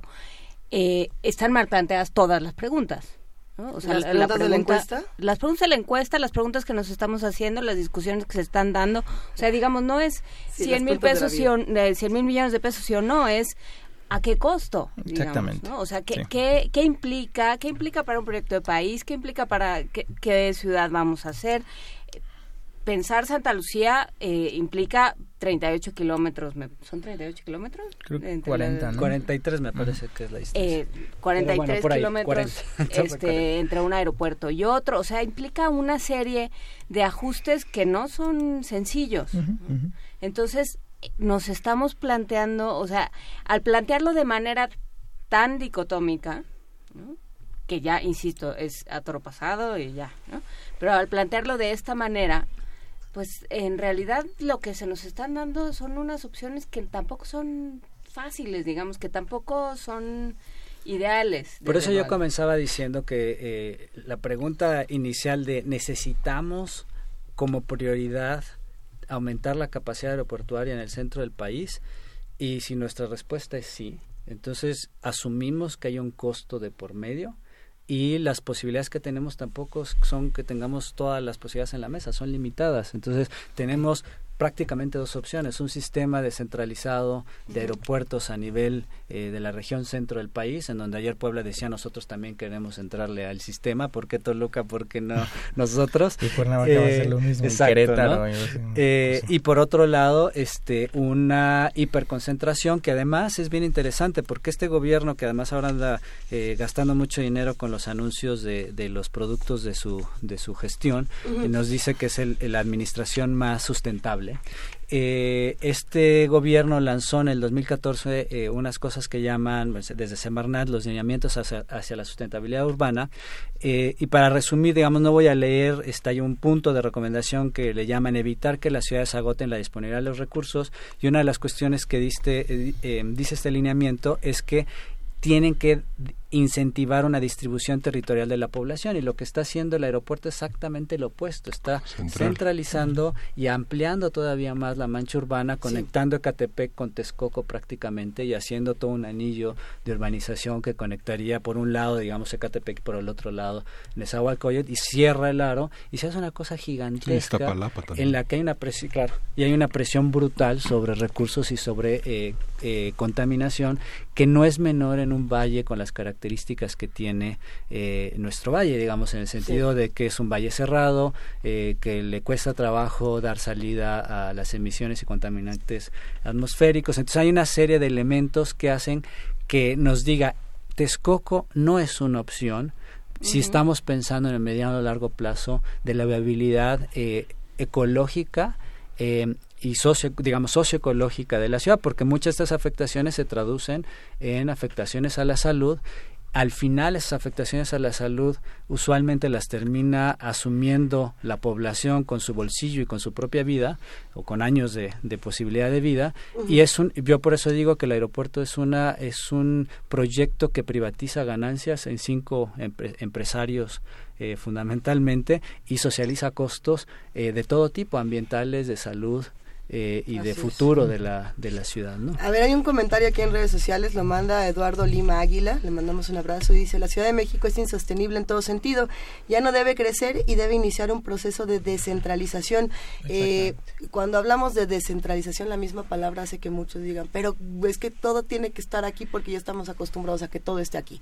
Eh, y si alguien eh, autoridades aparte, partidos políticos, etcétera, aparte, dice, y si movemos esta para este otro lado, todo el mundo se enoja, ¿no? Eh, ¿Cómo funciona en otros países?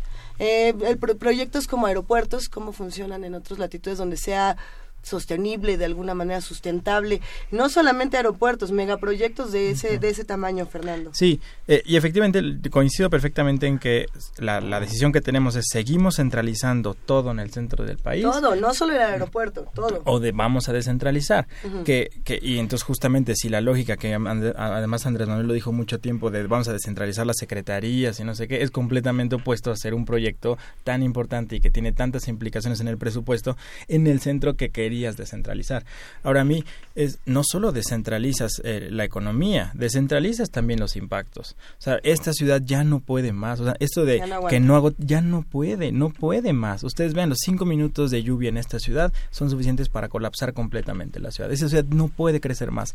Las estimaciones es que en la zona oriente se esperan seis millones de personas más, nada más por la, eh, el simple efecto que tendría eh, el aeropuerto ahí en temas de urbanización. Y si ustedes ven una, una imagen imagen satelital de la cuenca, es la única parte que no está urbanizada, es lo único que no tiene concreto, porque es el tapón de nuestra tina, es el punto más importante de esta cuenca de regulación, ¿no? Entonces, a mí, o sea, en este punto, después de cuatro años de revisar el proyecto, de estar en todo este es no podemos hacer ese proyecto. O sea, no podemos perder Texcoco y los 100 mil millones de pesos que nos iban de elección de dejar de hacer las cosas con las patas. Perdón por la expresión. Y, ya, vamos para adelante y, reajustemos y reasignemos y cambiemos la prioridad. Es decir, ya, o sea, estamos hartos del modelo que se ha estado implementando. Vamos a cambiarlos. Y alternativas hay. Y alternativas hay muchas. Pero el problema es que ahorita sí es un, pues como un enfrentamiento entre grandes intereses. Y, y eso lo vamos a ver no solo en el aeropuerto, sino en todos los problemas eh, de, este país. No, es y me parece también que es un enfrentamiento entre, eh, o sea, digamos, es una especie de refrendo de la elección de julio. Exactamente. No, no podemos hacer güeyes. Entonces, no hubiera sido, o sea, a mí me preocupa el precedente que se siente. O sea, el precedente que estamos sentando al hacerlo de esta, al tomar esta decisión de esta manera. Yo, yo la verdad, prefiero que les pregunten a ustedes a que me pregunten a mí. O sea, yo estoy haciendo todo lo posible por enterarme y por dar una, este, una em, opinión informada. Pero, pero digamos, estos temas no, no creo que se tengan que decidir así. Yo pienso que, que primero, yo creo que dialogar, eh, educarnos, eh, mutuamente, porque además los propios expertos no sabemos de todo.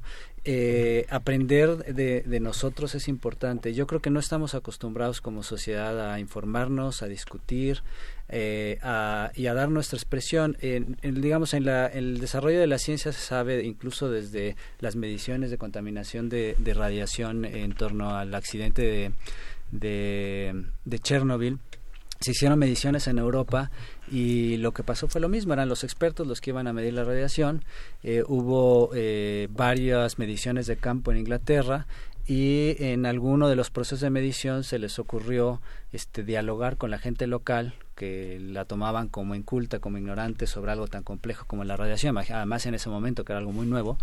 Eh, y eh, la población local en uno de los casos les dice, ¿qué es lo que hacen aquí? Pues estamos midiendo radiación y eso qué es. medio le explican, la gente no entiende. Le dice, bueno, pero eso se mueve por aire, ¿verdad? Sí. Bueno, ¿y, y en qué época fue la, o sea, en qué época se dio esta contaminación? Dice, como que en qué, época? Sí, porque depende de la época del año, los vientos locales cambian de dirección. Entonces, si usted eh, está midiendo algo que se propagó en tal época del año, tiene que buscar del otro lado del que está buscando actualmente. Y entonces los resultados que decían que no había, resultaba que se había. Y era información local de gente digamos, vista desde la figura de los expertos, inculta. Entonces, este diálogo no, no es eh, improductivo, me parece. No, me preocupa que sea vinculante. O sea, no me, no me parece, o sea, que, se, que es que lo que se decida en la consulta, así sea por un voto, va a quedar. Entonces, a mí eso es lo que me preocupa porque justamente no, o sea, no hay, no existe el mismo nivel de información ni de precisión. Por supuesto que hay que discutirlo con cada uno de los que estén involucrados. Y por supuesto que hay que abrir esas posibilidades. Me preocupa quién toma las decisiones, quiénes tomamos las decisiones. Pues yo creo que la consulta eh, es de carácter indicativo, es una es un eh, es un ejercicio de la ciudadanía, este digamos el gobierno electo ni siquiera tiene eh, el poder todavía y efectivamente digamos la, se dijo es que iba a ser vinculante. La, bueno, la toma de decisión que ellos hagan es, digamos, una atribución que tienen, pero puede ser una, una atribución eh, con diálogo o sin diálogo y no estamos acostumbrados al diálogo. Yo creo que se vale hacer todas las críticas y, y, tendríamos que, eh, digamos, hacer muchas críticas en torno al proceso y el resultado, no para, digamos, desechar el ejercicio, sino para explorar qué mecanismos eh, mejorados podemos ir implementando, porque además seguramente no va a ser el único megaproyecto que eh, el tema del aeropuerto no es un tema de los chilangos, no es un tema de los que vivimos en el centro del país, es un tema del área público nacional que impacta a los de Chihuahua o a los de Tijuana o a los de Chiapas porque va a haber menos dinero para los estados. Entonces creo que sí es algo en el que tiene que estar todo el mundo involucrado y cuando venga eh, el tren Maya, cuando vengan otros proyectos de esa naturaleza, vamos a tener que monitorear la parte social, la parte ambiental y vamos a tener que, que tener los mecanismos de participación para poder indicar al gobierno el grado de aceptación y rechazo de los impactos que acarrean este tipo de proyectos, porque la, el argumento central de estos proyectos es promover el crecimiento económico, porque eventualmente eso nos va a dar eh, gasto público y buena vida. Y pero ¿por qué no empezamos al revés? O sea, ¿Qué necesitamos para tener buena vida? Necesitamos buena calidad del aire, no un aeropuerto que nos va a complicar más el asunto. Eh, necesitamos agua para vivir, ese es elemental. No tenemos una ley general de aguas nacionales y tenemos un, un megaproyecto que va a llegar, va a traernos un problema todavía mucho mayor. Entonces, de repente dejamos como la lo elemental que es eh, buena calidad del aire, buen, eh, eh, disponibilidad de agua potable de calidad, sistema de saneamiento, etcétera, etcétera, lo dejamos al último de la cadena. Tenemos que primero crecer, devastar el entorno, lo remediamos un poquito y luego ya al final entonces llegamos al objetivo de toda esta economía que supuestamente es que vivamos bien. Entonces creo que tenemos el proceso un poco revertido. Eh, a mí me gustaría nada más tomar, eh, porque salió una idea ahorita de, de, si efectivamente esta consulta es el referéndum de la elección, ¿no? Eh, y a mí es clarísimo, o sea, el aeropuerto es es como un microcosmos del país, ¿no? O sea, tienes los mismos intereses, los mismos apellidos, justamente en el Estado de México, ¿no? Eh, eh, no solo tienes eso, además, esta lógica del beneficio de pocos a costa de, eh, del impacto de los muchos, eh, nunca te consultan, ¿no? Finalmente, para mí, cómo, efectivamente, cómo aproximemos eh, a resolver el tema del aeropuerto, va a hablar mucho de cómo vamos a aproximarnos a los siguientes problemas y a los siguientes aeropuertos en, los otros Texcocos que seguramente nos vamos a tener que enfrentar. Eh, y ahora una cosa que de pronto se nos pasaba de, de largo es Texcoco está en la bandera de México, es el, escudo nacional, o sea, el charquito que está abajo es, es, el lago de Texcoco. Lo quitamos después. Yo no entiendo si eso... ayer nos dijo José Patoja que ni era cierto, ¿eh? Ayer ya nos dijo un especialista en códices que ni era cierto. No, no. No, pero finalmente saber, esa, estamos llegando una, en una coyuntura no solo política, ¿no? sino desde, desde quitar como el poder económico de lo, de lo, de, eh, de, lo, de lo político, ¿no? Este, y luego tienes ese símbolo que está en juego. O sea, para mí, esta coyuntura de elementos, yo no sé cuándo la volvamos a ver. Y para mí es, si defender ese lago que está en ese escudo de este país no lo logramos, yo ya no sé qué vamos a hacer en los siguientes años. O sea, justamente eso es, lo que me preocupa. ¿Y si gana Texcoco? No tengo idea. Y a veces una cosa, por ejemplo, tenemos el, O sea, sabemos los... Dando por hecho que va a ganar Santa Lucía. Claro, no, y es que es eso. La, mire, por ejemplo, la, eh, ya sabemos que el problema de Texcoco es el, los hundimientos y que es el, el, peor suelo posible para hacer un aeropuerto. Eso los ingenieros juran que lo van a resolver y que la ingeniería lo puede, que hasta ahora no lo puede resolver, pero ellos dicen que sí lo van a resolver. Y el punto es saber, ¿a qué costo económico, no? Y no solo eso, sino qué costo ambiental y qué costo social y qué costo político tiene eso. Es decir, Andrés Manuel va a salir el 1 de diciembre a decir, somos una continuación de, eh, de la joya de la corona del anterior gobierno, que les dije un millón de veces que íbamos a tirar y no pudimos y no tuvimos la fuerza y les pregunté y no me ayudaron. Y no. O va, va, a salir, vamos a tirar ese proyecto, viene una transformación en la cuna de la civilización mexicana. O sea, a mí el peso que puede tener el símbolo de no solo es, no, no, no es un aeropuerto, es un tema central en este país y se busca la recuperación. Entonces, ahora lo que sí me queda claro es que la gente de los alrededores es, aunque gane Texcoco, va a haber defensa. Y, y, ojo, porque además ya patearon el avispero ahí. Y entonces yo no sé con qué cara podrían decirle, pues sí, sigue Texcoco, síguenos dejando los cerros, pásanos tu agua. Eso no, eso va a ser un conflicto que va a estallar durísimo, ¿no? Eh, eh, y entonces es, eh, la gente de se va a seguir oponiendo. Eso no, no me queda la menor duda. Y si se cancela Texcoco, al día 2 va a haber una exigencia popular de recuperar el lago que ya nos habían prometido, ¿no? Porque finalmente esa recuperación, la gente ya había vendido sus tierras a la Conagua en el sexenio de, de Felipe Calderón con la intención de recuperar Texcoco, ¿no? Eh, y entonces ahí para mí es un tema central, central y que sin duda dejaría un precedente en las luchas socioambientales en este país, ¿no? O sea, la, la lucha Tengo es una lucha emblemática y tenemos una opción de resolverla en paz después de 18 años de conflictividad, ¿no? A mí me gustaría eh, eh, regresar un tanto a lo que estaba diciendo, porque creo que eh, estamos muy acostumbrados, y esto tiene que ver con nuestro proyecto de nación, nuestro imaginario sobre desarrollo, a pensar que desarrollo es igual a crecimiento económico y que a partir de ahí... No, no, no, no en este programa.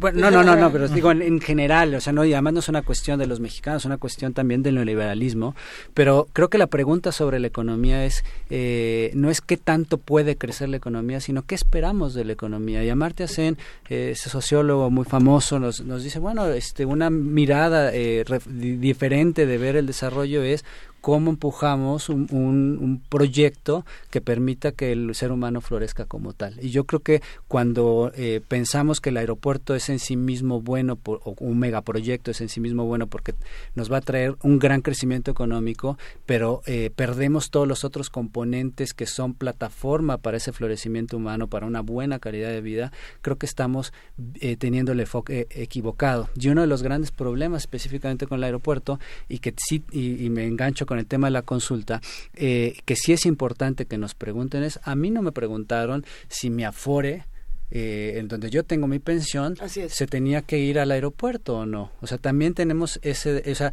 tomaron esa decisión de, de, invertir, porque hay todo un sistema financiero que favorece el asunto y se están invirtiendo incluso parte de las pensiones de los trabajadores para promover un proyecto que no necesariamente los propios trabajadores están eh, apoyando. El día de hoy sale la noticia de inversión de 20 millones de dólares eh, de pensionista a ICA al momento en que ICA está a punto de declararse en quiebra. O sea, hay una serie de elementos de este tipo que sí nos hacen pensar, bueno, ¿qué queremos hacer con nuestro área público y qué queremos hacer con nuestro ahorro como trabajadores y qué queremos hacer del país? Yo creo que es la pregunta de fondo.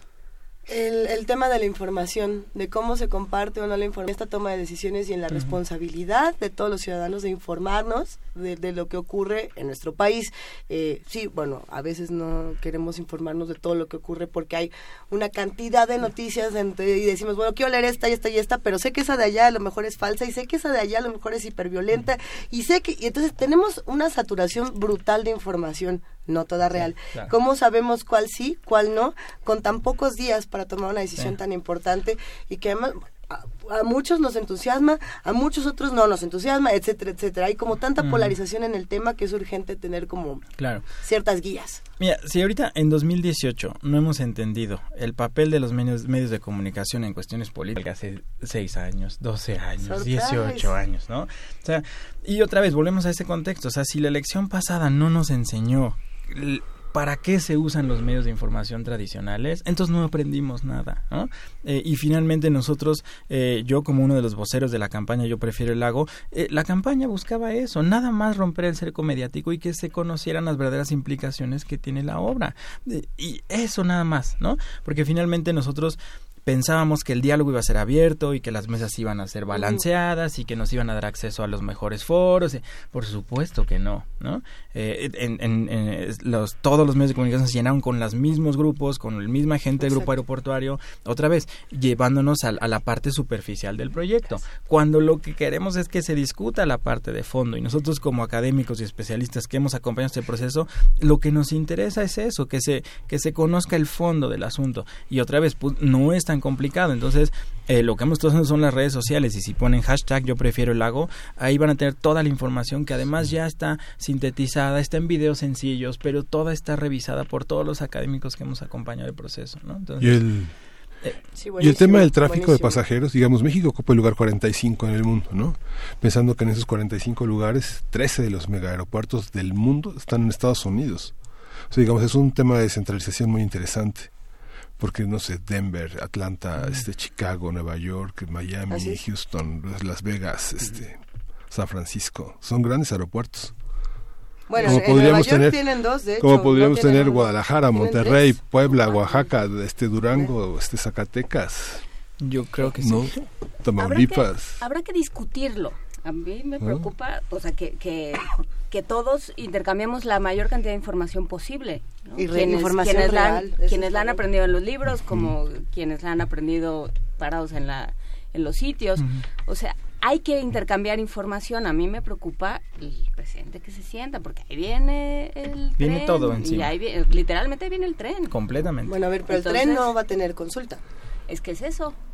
Porque el tren era una propuesta de, campaña de, ah, presidente a menos que tiene A menos que le exijamos como precedente de lo que ocurre en el aeropuerto. o sea, si yo digo, a ver, la consulta fue muy buena en el aeropuerto porque salieron cosas de fondo, pues entonces ponemos a consulta ese tren. ¿Me explico? Hay que hacer una consulta para poner todo. Pues sí, pero, si van a hacer ciertas cosas sí, ciertas no, y depende de los costos políticos y depende de las promesas de campaña, pues entonces. Y ahí los ciudadanos tenemos el papel más importante de eso, porque de buena fe nadie nos consulta nada. A mí me gustaría que se pusiera consulta el Telecán, por ejemplo, pero no es tan sencillo. Exacto. La consulta no quita la responsabilidad del Estado, porque el Estado tiene la responsabilidad de tomar la decisión y dar seguimiento a la alternativa que se vaya a decidir, ¿no? Entonces yo creo que, que por ahí sí hay que tenerlo claro y yo creo que esta cultura de eh, la democracia eh, representativa que tenemos tan arraigada, votamos y nos desentendemos, nos quejamos todos los seis años, pero nos desentendemos y ya no tenemos una vida política activa que significa informarse, significa dialogar, significa exigir este tipo de espacios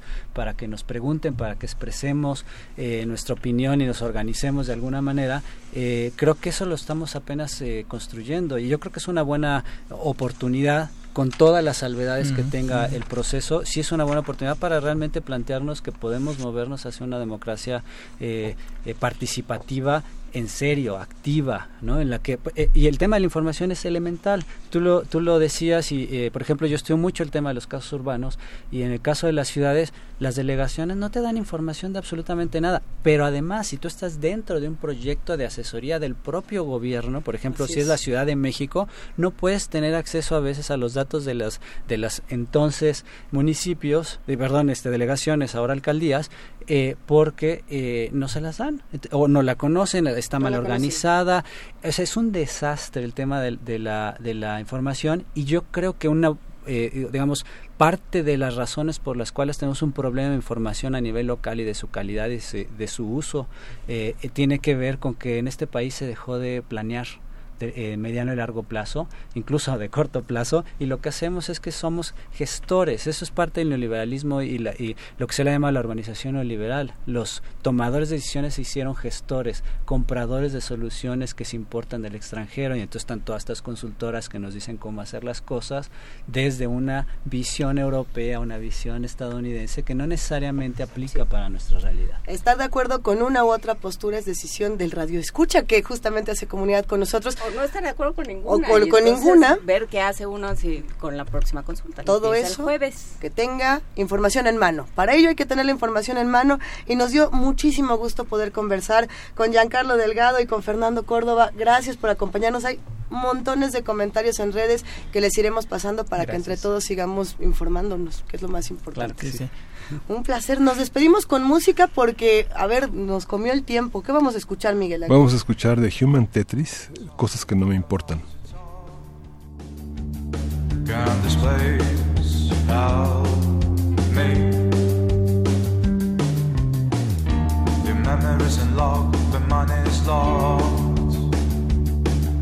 Someone help me.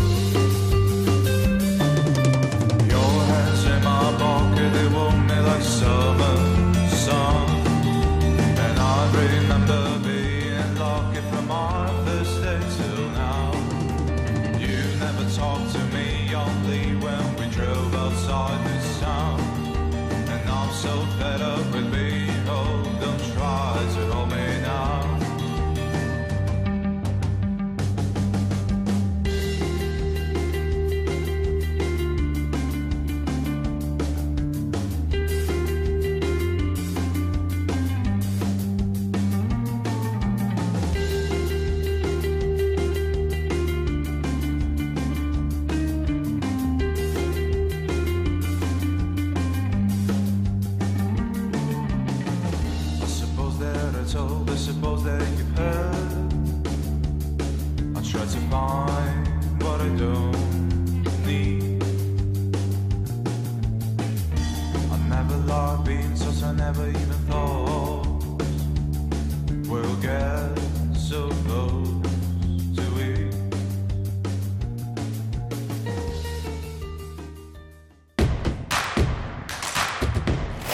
Encuentra la música de primer movimiento día a día en el Spotify de Radio UNAM y agréganos a tus favoritos.